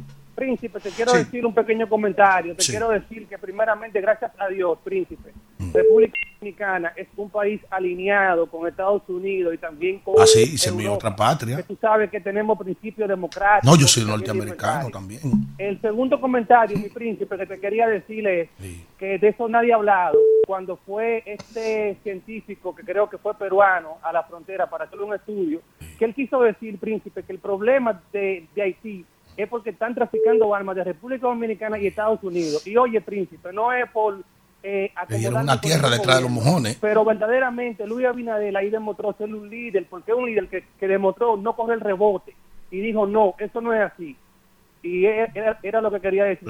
Profesor, antes que nada, Shakira le engañan todo. No, es verdad. Ese, ma- ese matrimonio con No, le Piqué engañaron. le engañan todo 150 Oye, millones. El, el abogado le dijo ayer. Si metido Si con se metido con Sergio Ramos, otro futbolista, pero es que 120 del. Real Madrid no ¿Y le pasa lo que le facturó? pasó. ¿Y cuánto ella facturó Pero el el primero se casó año? con el vago del hijo de De la Rúa. No, Ese ella era no- un no vago que la casar, ministra. no se llegó pero ella no tiene suerte, es una mujer mal querida. Shakira, Shakira no tiene suerte. No tiene que suerte. no Shakira. Shakira ha vivido del amor y Ahora, del desamor. ella con esos cuernos monetizó Con lo de esos cuernos. monetizó lo de pagar la multa. ¿Cómo? Buen día, ¿quién nos habla y de El dónde? último año facturó más de ahí. Buenos días, la peque de guerra. Adelante, guerra. Que ahora mismo el sábado nadie se esperaba esa tormenta que ocurrieran tantas tragedias. Pero gracias a Dios el gobierno ha tomado la mano de cada quien y ha podido ayudar y ha socorrado eh, socorro eh, lo necesario. Amén, amén, Gracias, señores, gracias por estar con nosotros. Si Dios lo permite, nos vemos mañana en otro rumbo de la mañana. Rumbo de la mañana. Rumba 98.5, una emisora RCC Media.